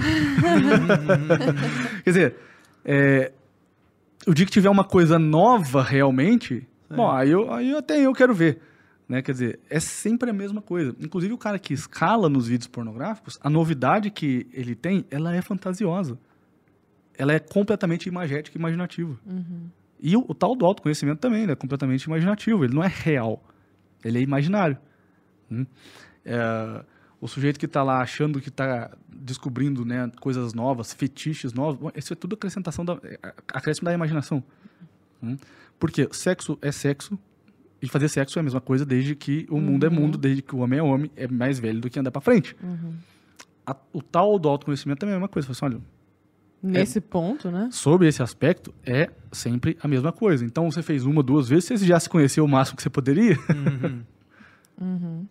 O, o, o Soriani, e eu, a gente está falando com quem possivelmente esteja viciado ou consuma pornografia. Mas eu tenho certeza de que há pessoas que estão nos ouvindo que não são elas mesmas viciadas, tampouco visitam sites pornográficos, mas que eventualmente tem um parceiro ou uma parceira, sim, né, porque é possível também, que seja viciado. Quem está ao lado de alguém assim, o que, que pode fazer em benefício? Porque é uma situação meio constrangedora. Sim. Eu imagino, me corrija se eu estiver falando bobeira, que no começo seja melhor fingir demência, assim, sabe? Não tô uhum. nem vendo, lá, lá, lá, nem tô sabendo aqui. Mas é claro que aquele monstro vai crescendo ali dentro. Como que você vê no seu dia a dia no consultório? Sim, o que, o, qual é o problema? Uh, vocês se lembram que no, a, gente, a gente conhece, assim, uma, sei lá, um, uma tia ou, ou uma avó que conviveu a vida inteira com um marido alcoólatra. E que o marido dava né, problema e, e, quebrava as coisas em casa, chegava bíblia. Todo mundo conhece alguém que já uhum. é, viveu essa experiência. Se você não conhece, você é um marido alcoólatra. Exatamente.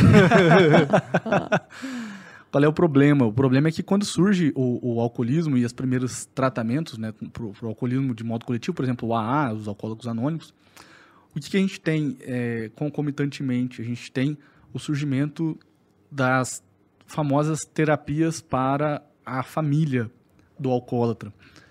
Porque o alcoolismo, ele é um vício familiar, ele não é um vício só do sujeito que bebe. Ele afeta, isso quer dizer que ele afeta toda a família. Ele afeta os filhos e afeta a, a esposa. Uhum. Da mesma forma acontece com a pornografia. Quer dizer, a pornografia ela também é um vício familiar, ela também é um problema familiar. Qual é a terapia, né, vamos dizer assim, qual é a abordagem que se faz com as esposas? É a mesma abordagem que se faz com as esposas dos alcoólatras, que a gente chama de, né, vamos dizer assim, que a gente tenta fazer um trabalho para que elas não caiam numa outra doença, que não é a doença do vício, mas é a doença que a gente chama de codependência. O que, que é a codependência? Você tem um marido que é viciado em álcool, você tem um marido que é viciado em pornografia, e você tem a esposa dele. A esposa dele não consome pornografia, ela não bebe álcool, mas ela também está dependente daquela droga, só que do modo dela. Quer dizer, a vida dela também é afetada por aquele negócio. Uhum. A vida dela é afetada pelo vício dele. E aí o que começa a acontecer, né, Lara, com, com essas mulheres? Elas começam a viver uma vida em função do vício do sujeito. Elas param de viver a própria vida para viver uma vida de preocupação, uma vida de atenção, uma vida de, de dedicação. Tudo para tirar o cara daquilo. Só que às vezes o cara, ele, ele, ele não quer. Ele não quer sair dessa. Ele acha que ele tá de boa. Ele acha que ele tá de Mas boa. porque ele não enxerga ou porque ele simplesmente não quer? É porque ele não enxerga, porque ele não quer enxergar, na verdade. Às vezes ele não consegue. Esse é o né? primeiro, esse é o primeiro, pro- o primeiro o passo número um, né, do sujeito. Você se descobrir. Exatamente, você admitir que você é viciado. Hum, Esse é o passo mais difícil, inclusive, né? Depois que ele assume esse, ele vai procurar ajuda. Mas as mulheres, o que, que elas começam a fazer? A, a, a vida dela passa a ser ajudar ele nisso. Ela, ela para de dormir porque ela está preocupada se ele está vendo aquilo. É, ela começa a vigiar, ela vira aquela que eu chamo de porn cop, né? A polícia da pornografia. Hum, Olha o celular o tempo inteiro, computador, Olha o celular, olha o histórico. computador histórico o tempo todo. loucura. Ela passa a viver em torno daquilo. Fica doente, Fica né? É. psicótico, né? É, isso é, é o que nós chamamos de codependência. E aí? Ela precisa de ajuda para ela, Pra ela. para ela. Esse, você, tava, você tá comentando isso? Não tem como eu não... Você quer fazer Não, eu acho que ele pode desenvolver um pouco mais isso. Sim, sim, É, claro. Como que ela pode procurar... Porque eu, Sim. sei lá, eu tô me imaginando como uma mulher que tá ouvindo isso agora, que tem... Tô tentando me pôr no lugar, Uhum. empatia, sabe? Do marido. E aí, ela, tem, ela precisa de ajuda, então ela precisa de uma terapia. Então você indica que essa mulher procure um terapeuta. Sim. Mas e a conduta dela dentro de casa? Qual o melhor jeito de ajudar esse cara? Então, a primeira. É, é, existem várias coisas, então vamos falar assim, ó. Vamos, vamos, vamos falar para você que. É, porque se ela percebe e o cara ainda não quer perceber... Tá difícil a situação, né? Ah. Sim, tá muito difícil. E isso é a realidade de muitas pessoas que estão vendo a gente aqui agora. Uhum. né? A, a primeira coisa que ela tem que entender é que essa é a regra número um para pessoa que se admite codependente. Nós, é, o sujeito que ele é viciado, qual é a regra número um que ele precisa assumir? Eu assumo que eu sou impotente perante essa droga. Uhum. Qual é a regra número um que a mulher que é codependente precisa assumir? Eu assumo que eu sou impotente perante o vício dele. Tipo, eu não consigo ajudar ele a sair dessa. Essa é a primeira coisa que ela precisa assumir, né? Talvez a partir daí ela consiga ajudar, sabe? Porque o que acontece? A mulher que traba que tá nesse estado de codependência, ela ela acaba propiciando ainda mais o vício do sujeito. Porque ele diz assim: "Bom, eu não preciso me preocupar por nada, já que tem alguém correndo por mim, ela tá preocupada por mim, ela faz isso por mim, então eu mesmo não vou fazer nada". Então aí é a estratégia do famoso amor exigente. Inclusive é o título de um livro, né? É, é, havia até uma comunidade de Exa- ajuda exatamente. a adolescentes difíceis. O que que é o amor exigente? Não, eu te amo, mas Foi o justa- do Padre Haroldo Han, isso aí? isso, é isso mesmo. Não lembro. É isso Hum. mesmo. Não, é justamente porque eu te amo, eu serei exigente contigo. Né? Sei lá, eu vou deixar você quebrar a cara pelo menos uma vez, né? Alguma coisa assim. Pra isso pra mulher que tá, com- que, tá, né, que tá nesse estado de codependência. Agora, existe um outro aspecto, e esse sim, esse também é bonito da gente falar, que é o seguinte. ah, o problema da pornografia, e por que, que ela é curável? O problema da pornografia é que ela é uma busca pela companhia, como a gente falou. Ela é uma busca pela, por assim dizer, ah, o sujeito que consome pornografia ele está tentando romper um estado de solidão antropológica. Ele está querendo estar junto com alguém. Amor. É, a sexualidade ela é isso. Né? Ela é, é, não é bom que o homem esteja só. Então ele quer estar com alguém. Só que na pornografia ele tem um alto nível de dopamina, não é isso? Ele vai lá, ele consome pornografia, ele tem um alto nível de dopamina. Mas ele encontra um vazio ali. Quer dizer, ele não encontra ninguém. Ele encontra um nada. É, tanto que ali não há, vamos dizer assim, nenhuma movimentação na ocitocina, que é, vamos dizer assim, aquilo que mostra pra gente, aquele, aquele né, é, aquilo que as mulheres têm quando vão parir um bebê, né, que começa a dar contração, contração, contração, contração, o bebê nasce e a ocitocina, ela diz o quê? Vínculo. Né? E aí o bebê nasce, o corpo da mulher tá cheio de ocitocina e o neném cria o primeiro vínculo com ela ali. Na relação sexual real, você não tem um, um nível de dopamina elevado, certo? Você tem um nível de dopamina normal, suficiente, natural. Mas você tem um nível de ocitocina elevadíssimo. Isso quer dizer que você cria um vínculo com aquela pessoa de uma forma inexplicável. E é isso que mostra, eu acho que isso pode trazer esperança para as mulheres que, tão, que estão nos ouvindo, porque isso mostra que você é mais interessante do que a pornografia, né? Ela nunca vai te substituir. Ela né? nunca vai te substituir, porque o que ele encontra ali é um ninguém e você é um alguém. Eu queria aproveitar o, o momento, não sei se você tem alguma coisa para falar agora nesse sentido, É.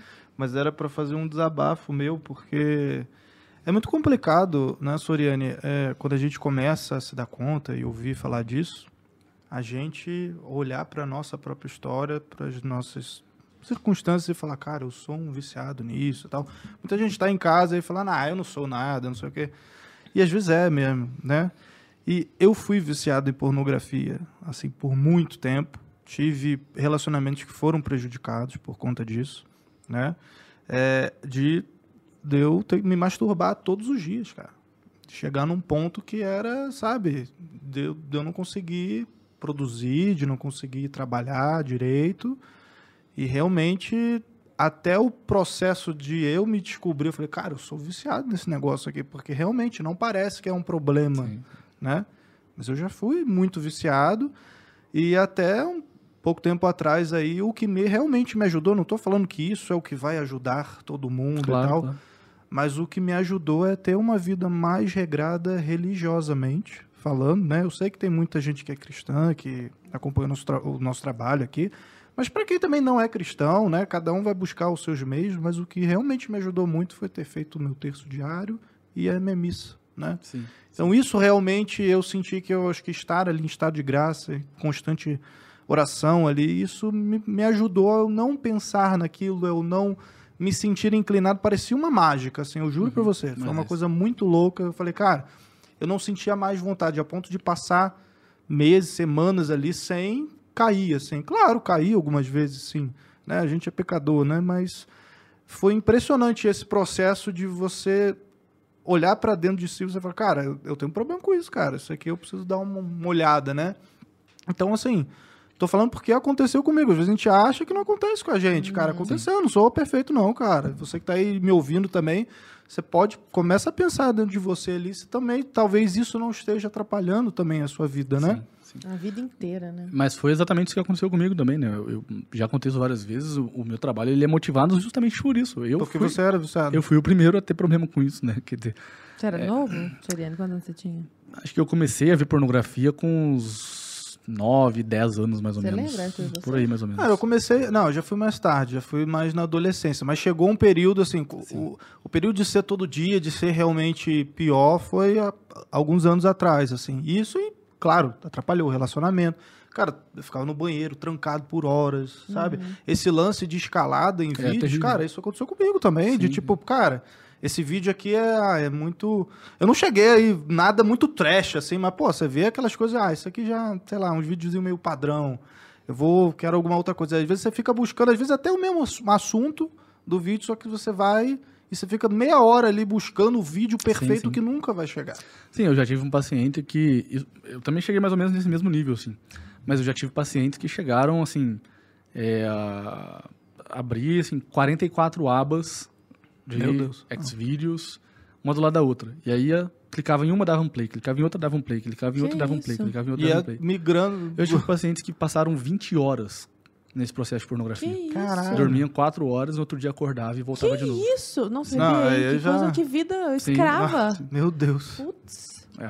Nunca, não tô dizendo que todo mundo vai, vai Claro, fazer exatamente Mas isso. Todo mundo tá suscetível a chegar ali, né? Sim, mas todo mundo percebe que de algum modo, que, que seja uma, duas horas que você está perdendo o teu dia, Pô, você ou que, seja, perdeu, ou que seja né? meia hora, você Sim. está gastando uma energia ali que você poderia estar empreendendo outra e, e coisa. sempre aquela coisa, depois que você toma consciência disso, ainda que você recaia, você fala, putz, que bosta, sabe? É. Porque nem aquele pico de dopamina já não. É não- totalmente não sem graça. Você fica, caraca, por que, que eu fiz essa bosta, sabe? Quem traz pra nós uma história de, de superação de uma situação até hum, provavelmente pior que a de vocês, porque foi por mais tempo, foi o Terry Crews, né? Sim, sim. Sim, sim. O ator do Eu, a Patroa e as Crianças. E ele fala muito, né, sobre isso, o combate à pornografia e tal. Fala um pouquinho do, do, do Terry aí. O, o Terry, ele começou, né, esse papo de, de, de, de anti-porn, de algum modo. Porque ele é um grande nome, porra. Sim, ele é um grande nome. E ele fez- Só pra Hollywood. quem não se lembra, é, o- é aquele cara que faz Eu, a Patroa e as Crianças. Como é que é o nome dele mesmo no, no É seriado? o, o Julius. Ah, tá. É o Todo Mundo Odeia o Chris, né? É o Ah, pai todo do. mundo é o, odeia é o. Julius do É o- pai do Odeio Chris. É. Que fez as branquelas. O que, que eu falei? Eu falei outro nome, Você né? falou do Eu Patrulha as My. Não. Wife and Kids, esse É, é não, confundi, desculpa. E ele fez as branquelas também, né? Ah. Sim, sim. O- o- Aquele clássico, é. É, exatamente. Da musiquinha. E ele, ele Bota começou... aí na tela, cara. Não, mentira, não bota não. Vou botar um clipezinho, tá ligado? E o Terry, ele começou com, com essa questão, né? É, ele, ele era muito viciado em pornografia.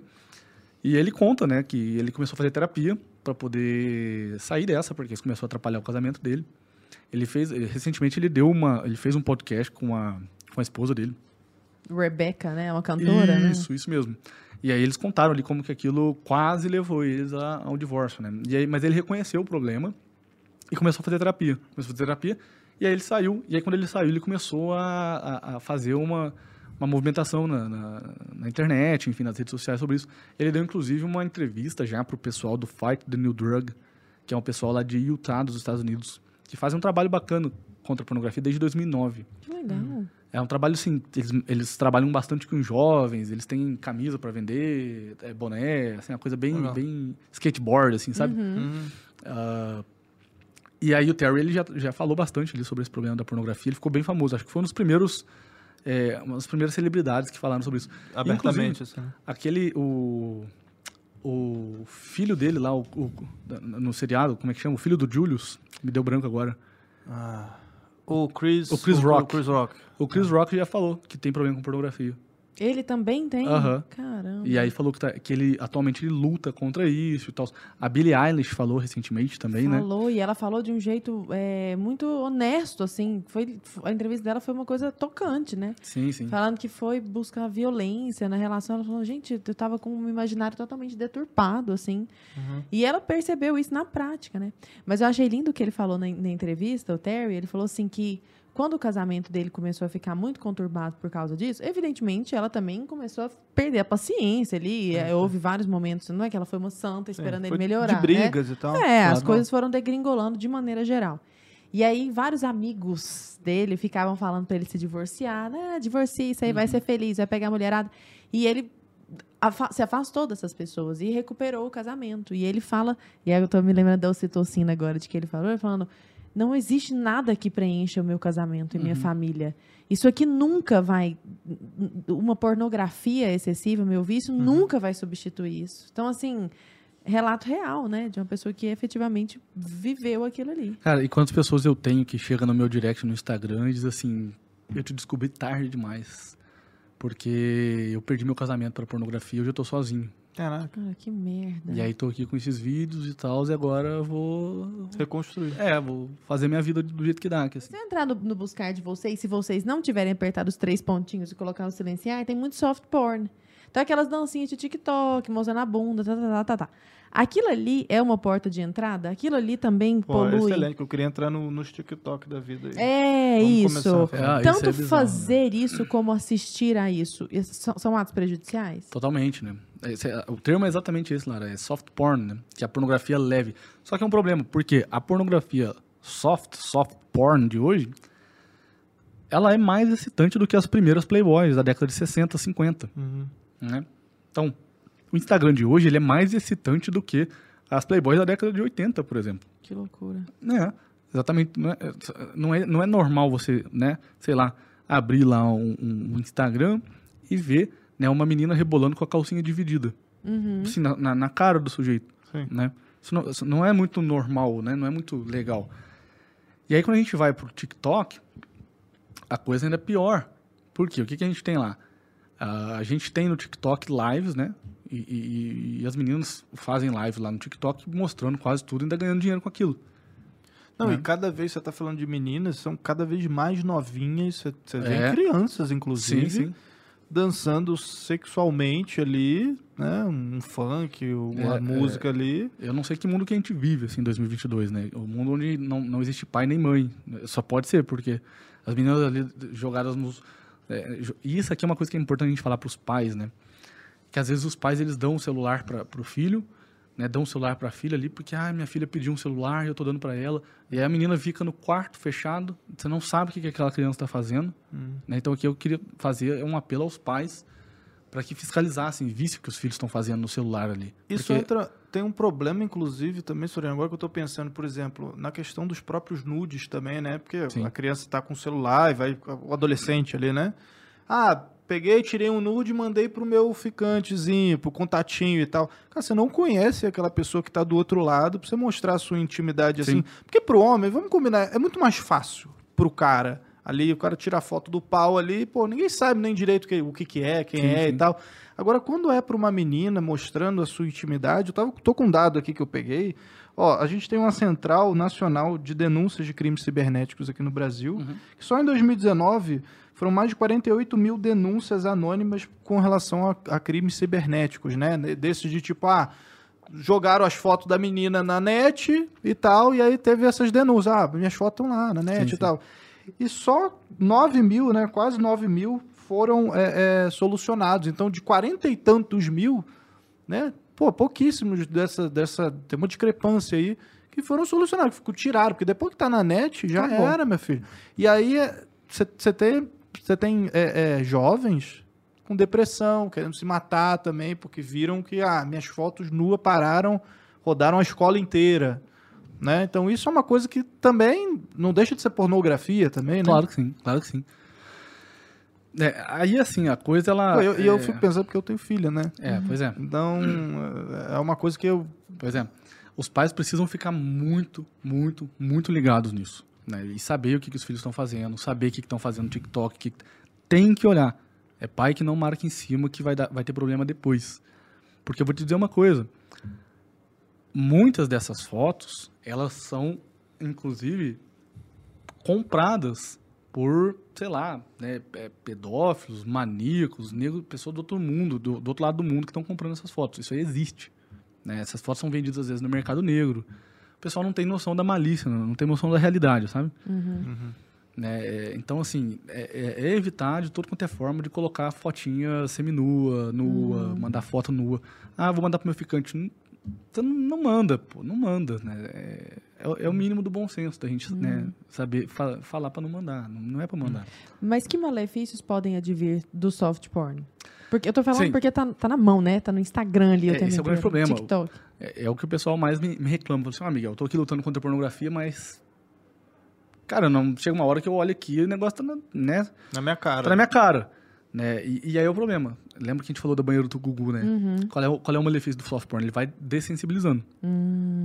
Ele vai dessensibilizando e vai te colocando em contato com uma coisa. Né? É, é igual, por exemplo, o cara que comete um, sei lá, um assassinato. O, o cara que vai lá e mata alguém, na primeira vez, ele tem crise de consciência. Na segunda também. Na terceira, nem tanto. Na, na décima, ele já não sente nada.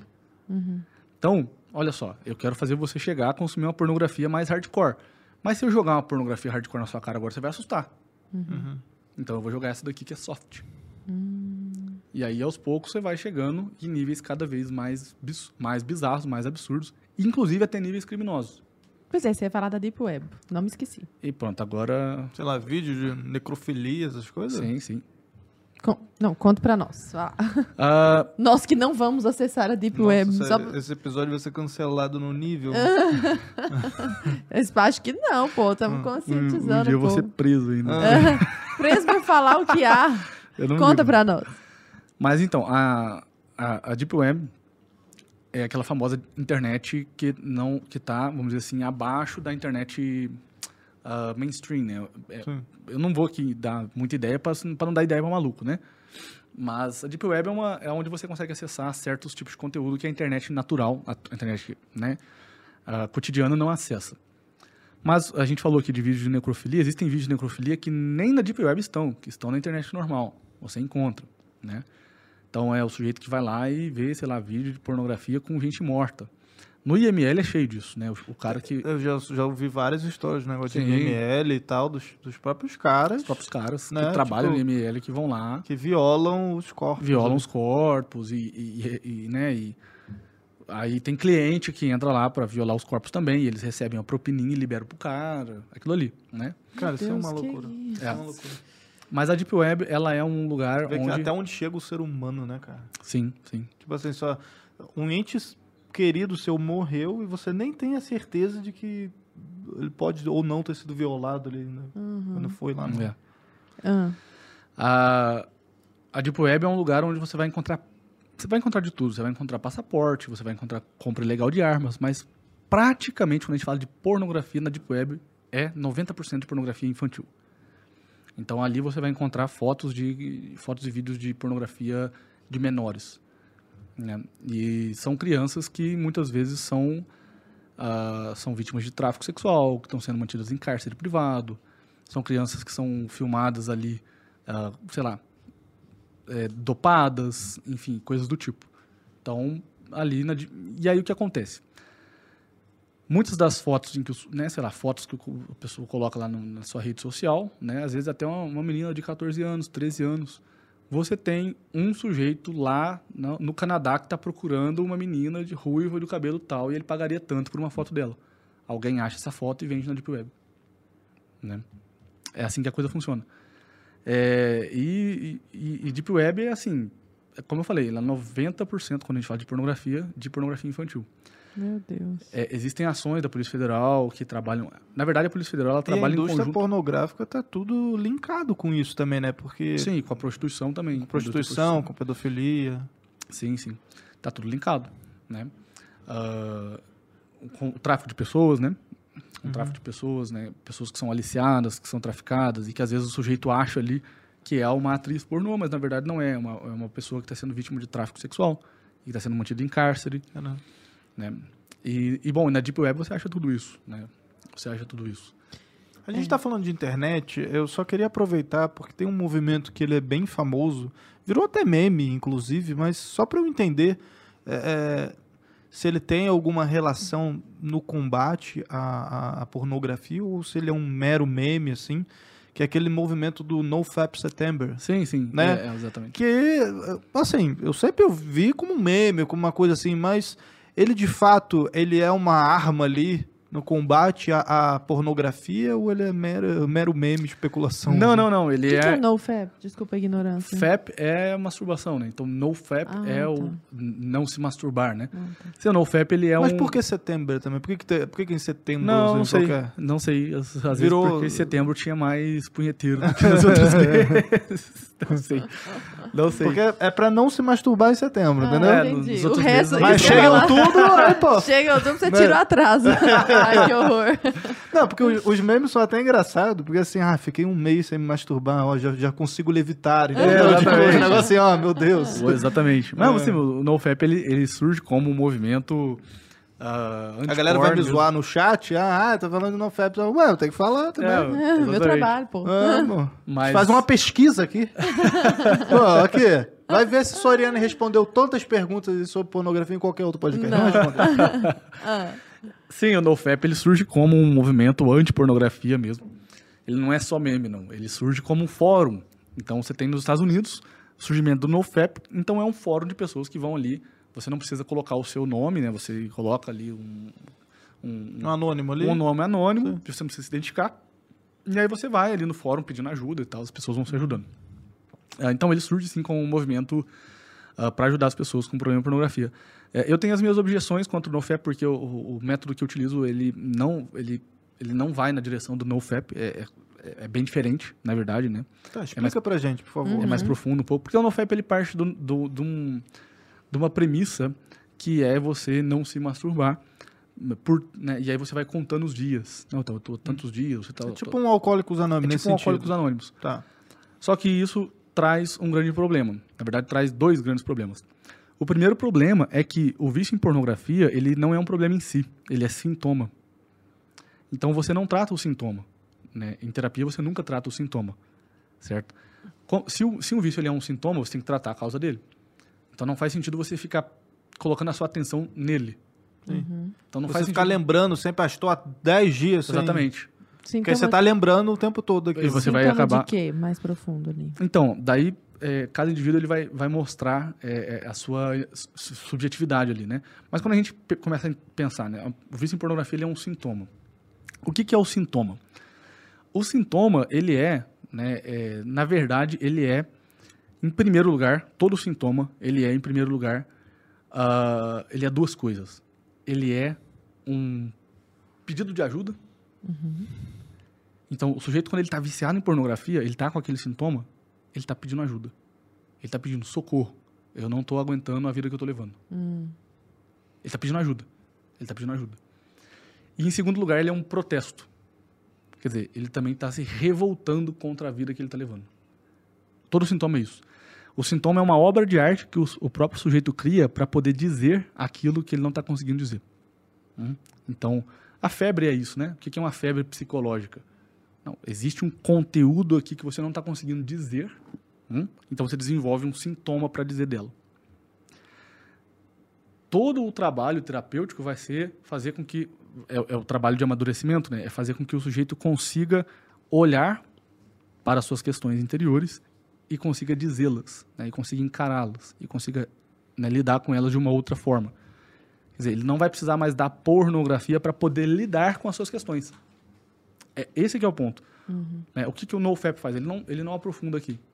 né, ele só fica no comportamento. Então a gente vai aqui contando os dias para acabar com o comportamento. Mas é o que acontece. Geralmente acontece um negócio chamado deslocamento do sintoma. O cara até consegue parar de se masturbar ou parar de ver pornografia. Mas o complexo que estava originando aquilo não é resolvido. E aí ele desloca o sintoma. Ou seja, ele não se masturba mais, mas agora ele come pra caramba. Ou Só- bebe. ou bebe, só muda. Só, só desloca o sintoma. Ele não, não resolveu melhor realmente é ele o problema. malhar, então, né? Exatamente. Fica viciado maromba lá. Então, o NoFap ele desenvolve esse- esses dois problemas. Por um lado, é, ele não resolve o problema real, e por um outro lado, ele cria um negócio chamado hiperreflexão, que é justamente isso. Quer dizer, é, é um grande problema é, na, na psicologia isso. Quer dizer, você, quando você tem um problema e você fica pensando nele, na negativa, você gera ainda mais o problema. Né? Quer dizer, hiperreflexão, você está refletindo demais sobre o problema, então o problema ele vai o quê? Crescer. Mesmo que você esteja falando não para ele. Então ele vai aumentar. Ele vai virar uma obsessão. Ah, que loucura pra poder lidar com isso, né? Tem que ser muito doido, né? Tem que ser. Então, então a pessoa que está nos ouvindo agora, que constatou que é, seja homem, seja mulher, porque nós temos 30% de consumidoras, né? É terapia. Sim, terapia com um bom profissional. Uhum. Né? Se chegar naquele profissional e falar pra você, não, mas isso daqui não tem nada a ver, você pode fazer para se conhecer, você vai procurar outro. Né? Uhum. Saia, saia e procura outro. Mas que seja uma pessoa da tua confiança, né? É, acho que é o primeiro passo antes da terapia, Lara, é a pessoa ela procurar alguém de confiança e se abrir para aquela pessoa. Falar, porque assim, tem um problema da vergonha, né? Ninguém quer falar que tem esse problema. Mas quando a pessoa consegue vencer essa barreira, ela consegue dar um grande passo no- no- na direção do- da libertação dela. Tá, mas e aquele argumento, por exemplo, agora você, você comentou, me lembrei do- do- dos argumentos dos sociólogos, sociólogos, dos sexólogos lá, né, principalmente voltado para o público feminino, né, de, ah, existem mulheres que nunca chegaram ao orgasmo, por exemplo, né, ou que nunca conseguiram chegar ao orgasmo numa relação e tal, então a masturbação viria como uma forma também de, olha, você pode sentir prazer aqui, você pode se conhecer, ou você mesmo saber como você chegar àquele prazer e tal. E aí, nesse, nesse sentido, como é que funciona isso? Olha, existe essa realidade. Por outro lado, existe, existe uma outra realidade, que é a mulher, ela, ela começa a né, praticar masturbação e ela chega a um orgasmo sozinha. E aí, justamente por isso, ela não consegue chegar a um orgasmo com outra pessoa. Hum, você não sabe. Porque ela só Pode consegue... ser uma coisa vir primeiro ou a outra, né? Ah, Ela começa a desenvolver frigidez justamente pelo ato da, pelo hábito da masturbação. Não sabe quem vem primeiro, né? O, o ovo ou a galinha. Uhum. É isso que é curioso. Que loucura. Uhum. Então, você acha que uma pessoa. Você acha não, você constata dentro da sua profissão, você já atendeu um monte de gente, uns casos bizarros. Gente, acompanha o Miguel Soriani, vocês estão entendendo? Uns casos muito bizarros. Tem assim. coisa que nem dá pra falar lá. É, eu posso imaginar. Mas eu, eu vejo os directs que você compartilha, evidentemente Sim, tampando o, o rosto das pessoas, Sim, né? E o nome. É bizarro, assim. Eu fiquei muito assustada. Então, na sua experiência, as pessoas que não praticam masturbação e que têm uma vida sexual saudável com a esposa, com o marido, são pessoas que têm relações sexuais melhores. Sim, sem sombra de dúvida. Eu vou dizer uma coisa. uma- né, se a gente pensar nos nossos bisavós que não tinham contato com pornografia, eles tinham muito mais prazer na relação sexual do que nós. Uma sociedade hipersexualizada como a nossa, que só pensa em sexo o tempo todo, tem menos prazer no sexo do que as pessoas tinham há 100 anos atrás, por exemplo. Olha só. É. Banalizou o negócio. né? Exatamente. E se banalizou, bom, não tem graça. Exato. Aí Eu tenho que sempre escalando, sempre buscando alguma coisa pra suprir É, essa demanda imaginária minha. é, exatamente. Como que você vê o papel cultural nesse ponto, do ponto de vista da música? Não, porque, ok, site pornô é pornô, mas, por exemplo, a música, você tá lá numa festinha de 15 anos, tá tocando um funk louco e tá as meninas tão Podrão lá. lá, né? É, exatamente. Ou então no baile funk, ou então o funk tá em todo lugar trazendo isso. Mais a indústria midiática que nós estamos vendo, filmes, séries, etc. É, a, a pessoa imersa nisso é meio difícil ela fugir, né? O que, que você sugere para essa pessoa, Soriane? Bom, aí ela não vai ter, não vai ter uma escolha, né? Ela vai ter que começar a, A lidar. ela vai, vai ter que começar a se abrir para outra cultura. Hum. Né? Ouvir vai, uma música clássica. ela vai ter que começar a se abrir para um outro universo cultural, né? Que não é imediato do bairro dela, que não é imediato dos amigos, né? Mais, mais próximos dela, mas ela vai ter que romper com, com, com, vamos dizer assim, essa ah, cultura pornográfica que tá de alguma, essa cultura pornográfica do ouvido tem nome, inclusive. A visual é pornografia, a auditiva é pornofonia. A pessoa que é, não é, é só música pornográfica, né? É, é, eu, eu nem sei como é que estão os Inclusive hoje em tem dia, uma mas- junção também daqueles vídeos meio ASMR pornô. Não tem um negócio assim também? Sim, isso sim. se enquadra isso? Sim, tipo, sem dúvidas. sei lá, uma mulher falando baixinho, fazendo. Sim, mastigando alguma coisa, assim. A galera sente prazer Sim. vendo isso. Eu Ah, fico- deixa eu contar uma. Não, Recentemente eu recebi um, um, né, óbvio que assim, eu acho muito doido. Eu nem Não, sabia. muito uma doido. pessoa, tipo, mastigando um negócio assim, de frente pra câmera. Recentemente. Nu, assim, ah, mordendo, tá ligado? Um, é muito uma bizarro. jujuba, assim, né? Caraca, é tipo, ela falando baixinho, assim. É tipo um telesexo, só que com ASMR, Exatamente. sabe? Não, recentemente eu recebi um relato de uma pessoa, uma, uma mulher, inclusive, dizendo que ela. É, é que assim, eu sempre acho que eu já vi de tudo, mas não, sempre vem uma coisa Sempre uma- diferente. E daí eu recebi uma- um relato de uma pessoa dizendo que ela tinha é, uma excitação, né, e, e ela se masturbava para vídeos de pessoas espirrando. Ó, E aí ela foi procurar isso no YouTube, e existem canais no YouTube só de pessoas espirrando assim. Quer dizer, que esse é um fetiche comum de algum modo. Assim, essa Soriano ainda não tinha, ainda não sabia. meu Deus, que loucura. Tem gente, tipo aquele povo que engravida e quer comer tijolo, sabe? De- É, louco, que Ó, isso? Depois dessa, a gente vai se encaminhando pro nosso final. Meu Você tem, Deus você tem alguma coisa aí que você queira falar sem ser vídeos de espirro? E... E de Jujuba. Ah, Não, eu queria que o Soriane dividisse conosco Fala. algumas histórias, Soriane. Reais, da vida real. E eu, sabe? inclusive, e como é que você chegou ao ponto que você era policial? Sim. Tá, eu acho que isso é uma curiosidade legal também dele falar de tipo, como é que você chegou ao Trabalhar ponto com de isso. ser psicoterapeuta Sim, sim, e focar nesse universo da pornografia? Claro, você teve a tua história com isso, mas hoje você atende, acho que 99% é isso, sim, né? sim. É, na verdade é o seguinte. é, em 2012, 2013, mais ou menos, eu comecei a estudar o assunto.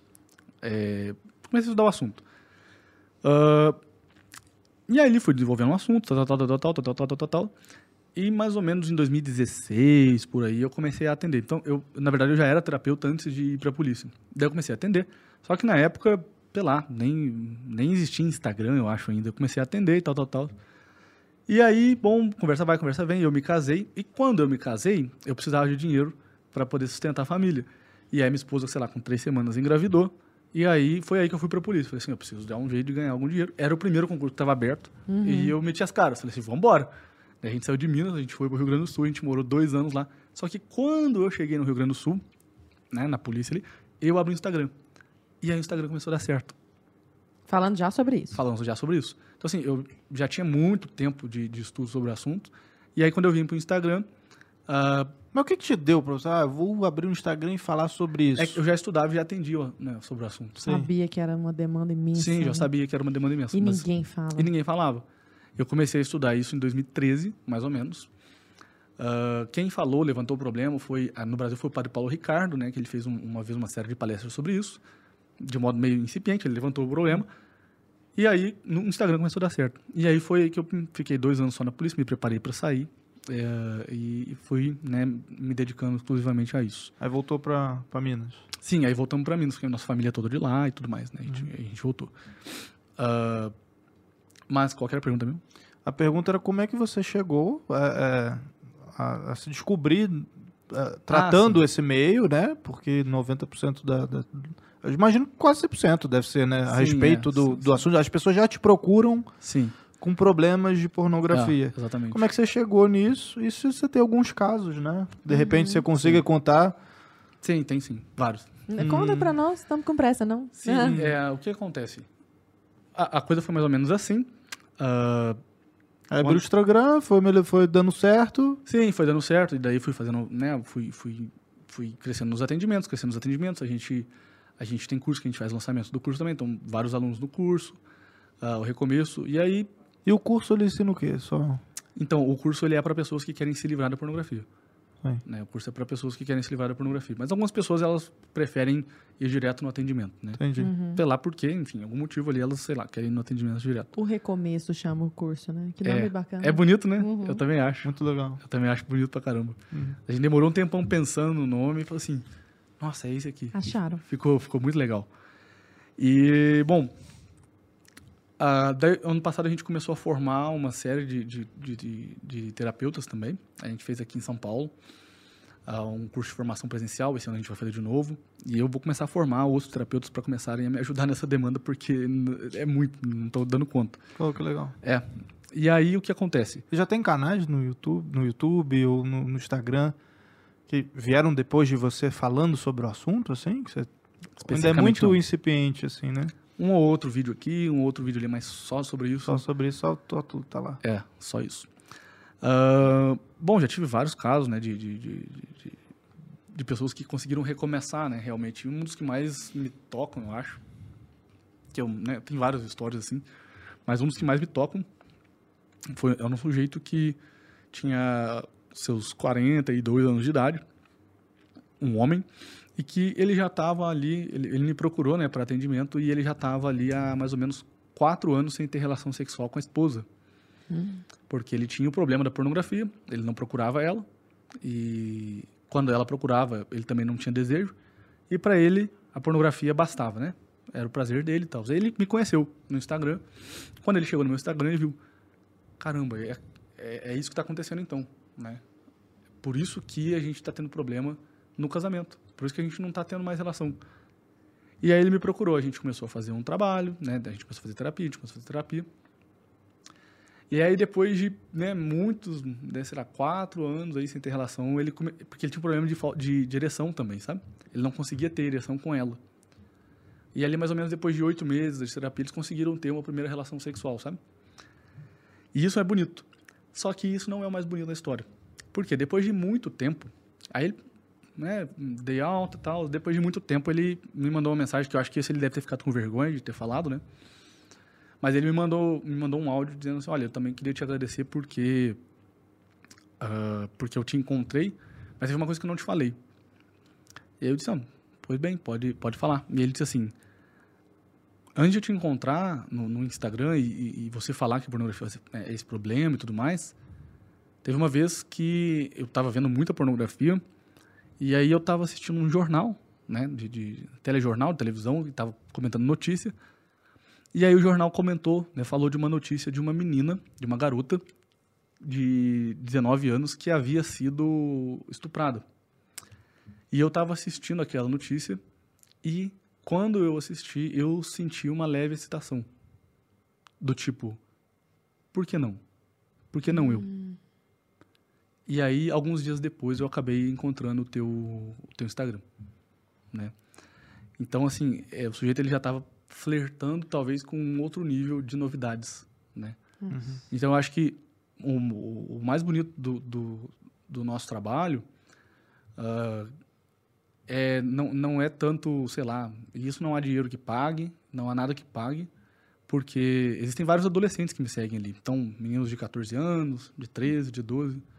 Eu acho que o mais bonito do nosso trabalho é saber que um dia eu nem vou ficar sabendo, mas que esses meninos, quando eles tiverem 30 anos, talvez eles poderiam enveredar para algo desse tipo. E talvez, por eles terem conhecido o meu trabalho ali, a gente é, tirou. Tomou um alguns- outro rumo. Eles tomaram um outro rumo. E a gente ajudou, de algum modo, a ter menos abusadores na, na sociedade. Uhum. né? E eu faço questão de nem querer saber. Né? Acho que isso que é, o- é um- é, é o é mais bonito. No fundo, quem faz tudo isso é Deus. A gente só vira a página. Né? A gente só vira a, a página. É Deus que vai orquestrando a gente só vai virando a página na medida que ele vai pedindo. Sensacional. Pô, excelente Nossa, tá louco. podcast, né, Só mano? pra, pra uma dica pras pessoas, principalmente pros homens, porque é mais pra eles que aparece esse soft porn. Lá no buscar, você, você pode ajudar o algoritmo também, porque tem aqueles Sim, sim. três pontinhos, você pode colocar, não quero ver esse tipo de conteúdo, não quero ver. Teve uma época que eu tava muito consumista. E aí eu comecei a, não quero ver sapato, não quero Não ver quero ver bolsa, essa não quero ver bolsa. nada, não quero ver maquiagem. E aí parou de aparecer. Ah. Porque você tá contando pro algoritmo, cara, não tô gostando disso aqui. Então, pra gente ajudar o, o próprio, as próprias redes sociais a nos mostrarem coisas que são edificantes, sabe? Eu entro no meu YouTube hoje, eu fico tão feliz, eu vejo do lado direito, assim, os vídeos sugeridos, é Brasil Paralelo, Padre Paulo Ricardo, aula de português, aula de gramática, é só coisa boa, sabe? Não tem lixo, assim. Graças a Deus. Então, assim, também dá pra gente ajudar, né? Pra não ficar recebendo essas coisas inadvertidamente. Porque às vezes você tá ali no, na luta. Imagina, esse cara deve ter sido uma luta. Aí aparece um menino de 19 anos dançando soft porn. É Entendeu? complicado, né? É, complicado. E Soriane, como é que a gente te encontra nas redes sociais? A gente tá falando muito disso, né? Onde é que são, quais são os principais canais para todo mundo que te ouviu até agora poder te acompanhar lá? Vocês me procurem no Instagram, arroba miguel.soriani. Não esqueçam do ponto Soriani, porque senão vocês não vão me encontrar, porque o Instagram tenta me esconder. Vai estar vai tá na tela aí tudo certinho. Inclusive vai ter o link também na descrição e o link dos nossos Instagrams também, né? Que a Sim. pessoa tem que seguir a gente, né? Claro, é claro. óbvio. Tem algum recado final, Soriane, que você queira dar? Tipo, isso aqui eu queria que ficasse como uma mensagem do coração. Eu acho que a gente pode deixar aqui um, um- sei lá, a, a fra- a frase que a gente mais fala, né, que é a, a pornografia mata o amor, né, mas o inverso também é verdadeiro, o amor mata a pornografia, né. Então, a gente começar a amar, né, e, e- e amar, sei lá, amar Deus, amar nossa esposa, amar, amar nossa noiva, amar nossa namorada, ou vice-versa, ou até mesmo amar aquela, aquela mulher que está ali aparecendo na tela, né, ah, uma das coisas que acontece na pornografia é um certo ódio ao feminino, não é isso? Então, quem sabe transformar esse ódio em amor, né? E você tá falando só complementando rapidinho, porque me lembrou de um caso que eu ouvi de um psiquiatra, de um psicólogo e tal, que ele tinha um cliente que era viciado, né, em pornografia e tal, e ele começou a fazer, e ele, o cara era casado e tal, se encontrava acho toda semana com garota de programa e tal, e ele falou, tá, bom, você não vai deixar de se encontrar assim com a garota de programa, não tem como cortar isso agora, mas tenta antes de você ir lá pros finalmente conversar com ela, pra Sim. saber, pergunta o nome dela, sabe? fiz isso tipo, começa a, a- a enxergar a pessoa ali por trás. Ele falou que passou né, a, a conversar mais com, com as garotas de programa e tal, que ele ia se encontrar, que tinha várias vezes, inclusive, que ele passou a nem fazer nada, ele só ia lá pra conversar. Ela virava tipo uma psicóloga do cara, assim. Sim. Ele começava a conversar com essas garotas, porque ele enxergou o ser humano por trás ali, né? Ele viu, teve um pouco de empatia, um pouco de amor ali pela pessoa ali que tava ali e até parou, inclusive, depois de fazer isso, de Sim. se encontrar com essas pessoas e tal. É isso mesmo, humaniza a coisa. Né? Uhum. Exato. Querido, muito obrigada Obrigado. por nos entregar o podcast mais Novo, esperado da história do podcast Brasil Paralelo. Da E a gente espera Paralela, que você esteja aí do outro lado, compartilhe e curta Sim. também, né? Porque pra foi poder- muito massa. Exatamente. Isso aí. Muito bom, Muito obrigada. Eu quem agradeço. Que volte mais vezes, né, não, Arthurzinho? com certeza. Valeu. Tchau, meu povo.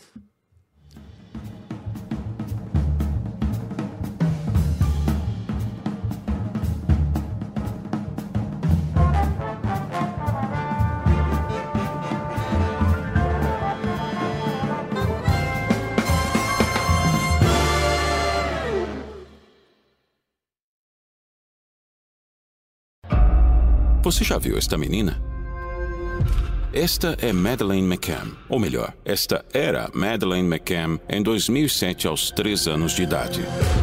Era uma noite de verão na costa portuguesa. O casal de médicos britânicos Kate e Gary McCann deixou os três filhos dormindo no apartamento em um resort onde passavam férias e foi jantar com amigos em um restaurante a 40 metros de distância. O combinado entre os amigos era de que fariam uma espécie de rodízio para visitar o quarto das crianças a cada meia hora e verificar se tudo estava bem com elas. Nessa noite de 3 de maio, perto das 21 horas, o pai de Madeleine, Gary, foi ao quarto, viu que as crianças dormiam e voltou para o restaurante. Às 21 horas e 30 minutos, um dos amigos do casal seguiu o combinado. Andou os 40 metros do restaurante até o quarto, viu que estava tudo bem e voltou para a mesa. Apenas 30 minutos depois, às 22 horas, era a vez da mãe de Madeleine ir verificar se estava tudo bem. Então, Kate foi ao quarto dos filhos. Ao chegar, encontrou a cama de Madeleine vazia e as janelas abertas. Os gêmeos Sean e Amelie estavam no quarto. A pequena Madeleine, não. Era o início de um dos casos policiais mais famosos do século XXI e que, até hoje, não teve uma solução. O caso deu origem a uma campanha internacional para tentar encontrá-la. As fotos da menina rodam o mundo desde então. O Papa, presidentes, celebridades, todos queriam ajudar a encontrar Madeleine. Apesar dos apelos de grandes nomes no mundo inteiro e dos mais de 15 milhões de euros investidos no caso, as autoridades nunca chegaram a uma conclusão do que aconteceu de fato. Quatro meses depois do ocorrido, os pais da menina foram apontados como principais suspeitos. A hipótese levantada era de que o rapto de Madeleine foi inventado para encobrir sua morte, causada por um calmante dado pelos pais que são médicos para fazer ela e os irmãos dormirem. Nunca se comprovou nada em relação aos pais ou a todos os outros suspeitos. As circunstâncias exatas do desaparecimento seguem vagas e muitas hipóteses já foram investigadas. Não há corpo, não há evidências de sua morte, não há provas contra nenhum dos muitos suspeitos que o caso já teve em seus 15 anos de duração. Também não há notícias ou rastros de Madeleine. Desde aquela noite de 3 de maio de 2007, ela desapareceu e nunca mais foi vista. O caso Madeleine McCann é apenas um dos milhares que nunca foram de fato resolvidos. Para mostrar ao público brasileiro teorias nunca levantadas de crimes com desfechos misteriosos e até duvidosos, criamos a série Investigação Paralela. Entre os casos já investigados estão o de PC Farias, Suzanne von Richthofen, a morte de Teori Zawadzki, o sequestro de Abílio Diniz e outros casos que ficaram marcados. Em meio a tantas perguntas sem respostas, uma frase pode ser dita com convicção. Não existe crime perfeito, existe crime mal investigado. Agora, novos casos entraram na lupa dos investigadores para a segunda temporada. Você não vai desgrudar os olhos da tela. A nova temporada já está disponível exclusivamente para nossos membros assinantes. Torne-se um membro Brasil Paralelo por apenas 10 reais mensais e garanta todos os episódios da série Investigação Paralela, além de mais de 60 produções originais, incluindo a trilogia Entre Lobos, a nova temporada da série Inside PP e ainda mais de 300 horas de entrevistas exclusivas com os nossos especialistas. Toque no link deste vídeo e saiba mais. Nós contamos com você e até breve!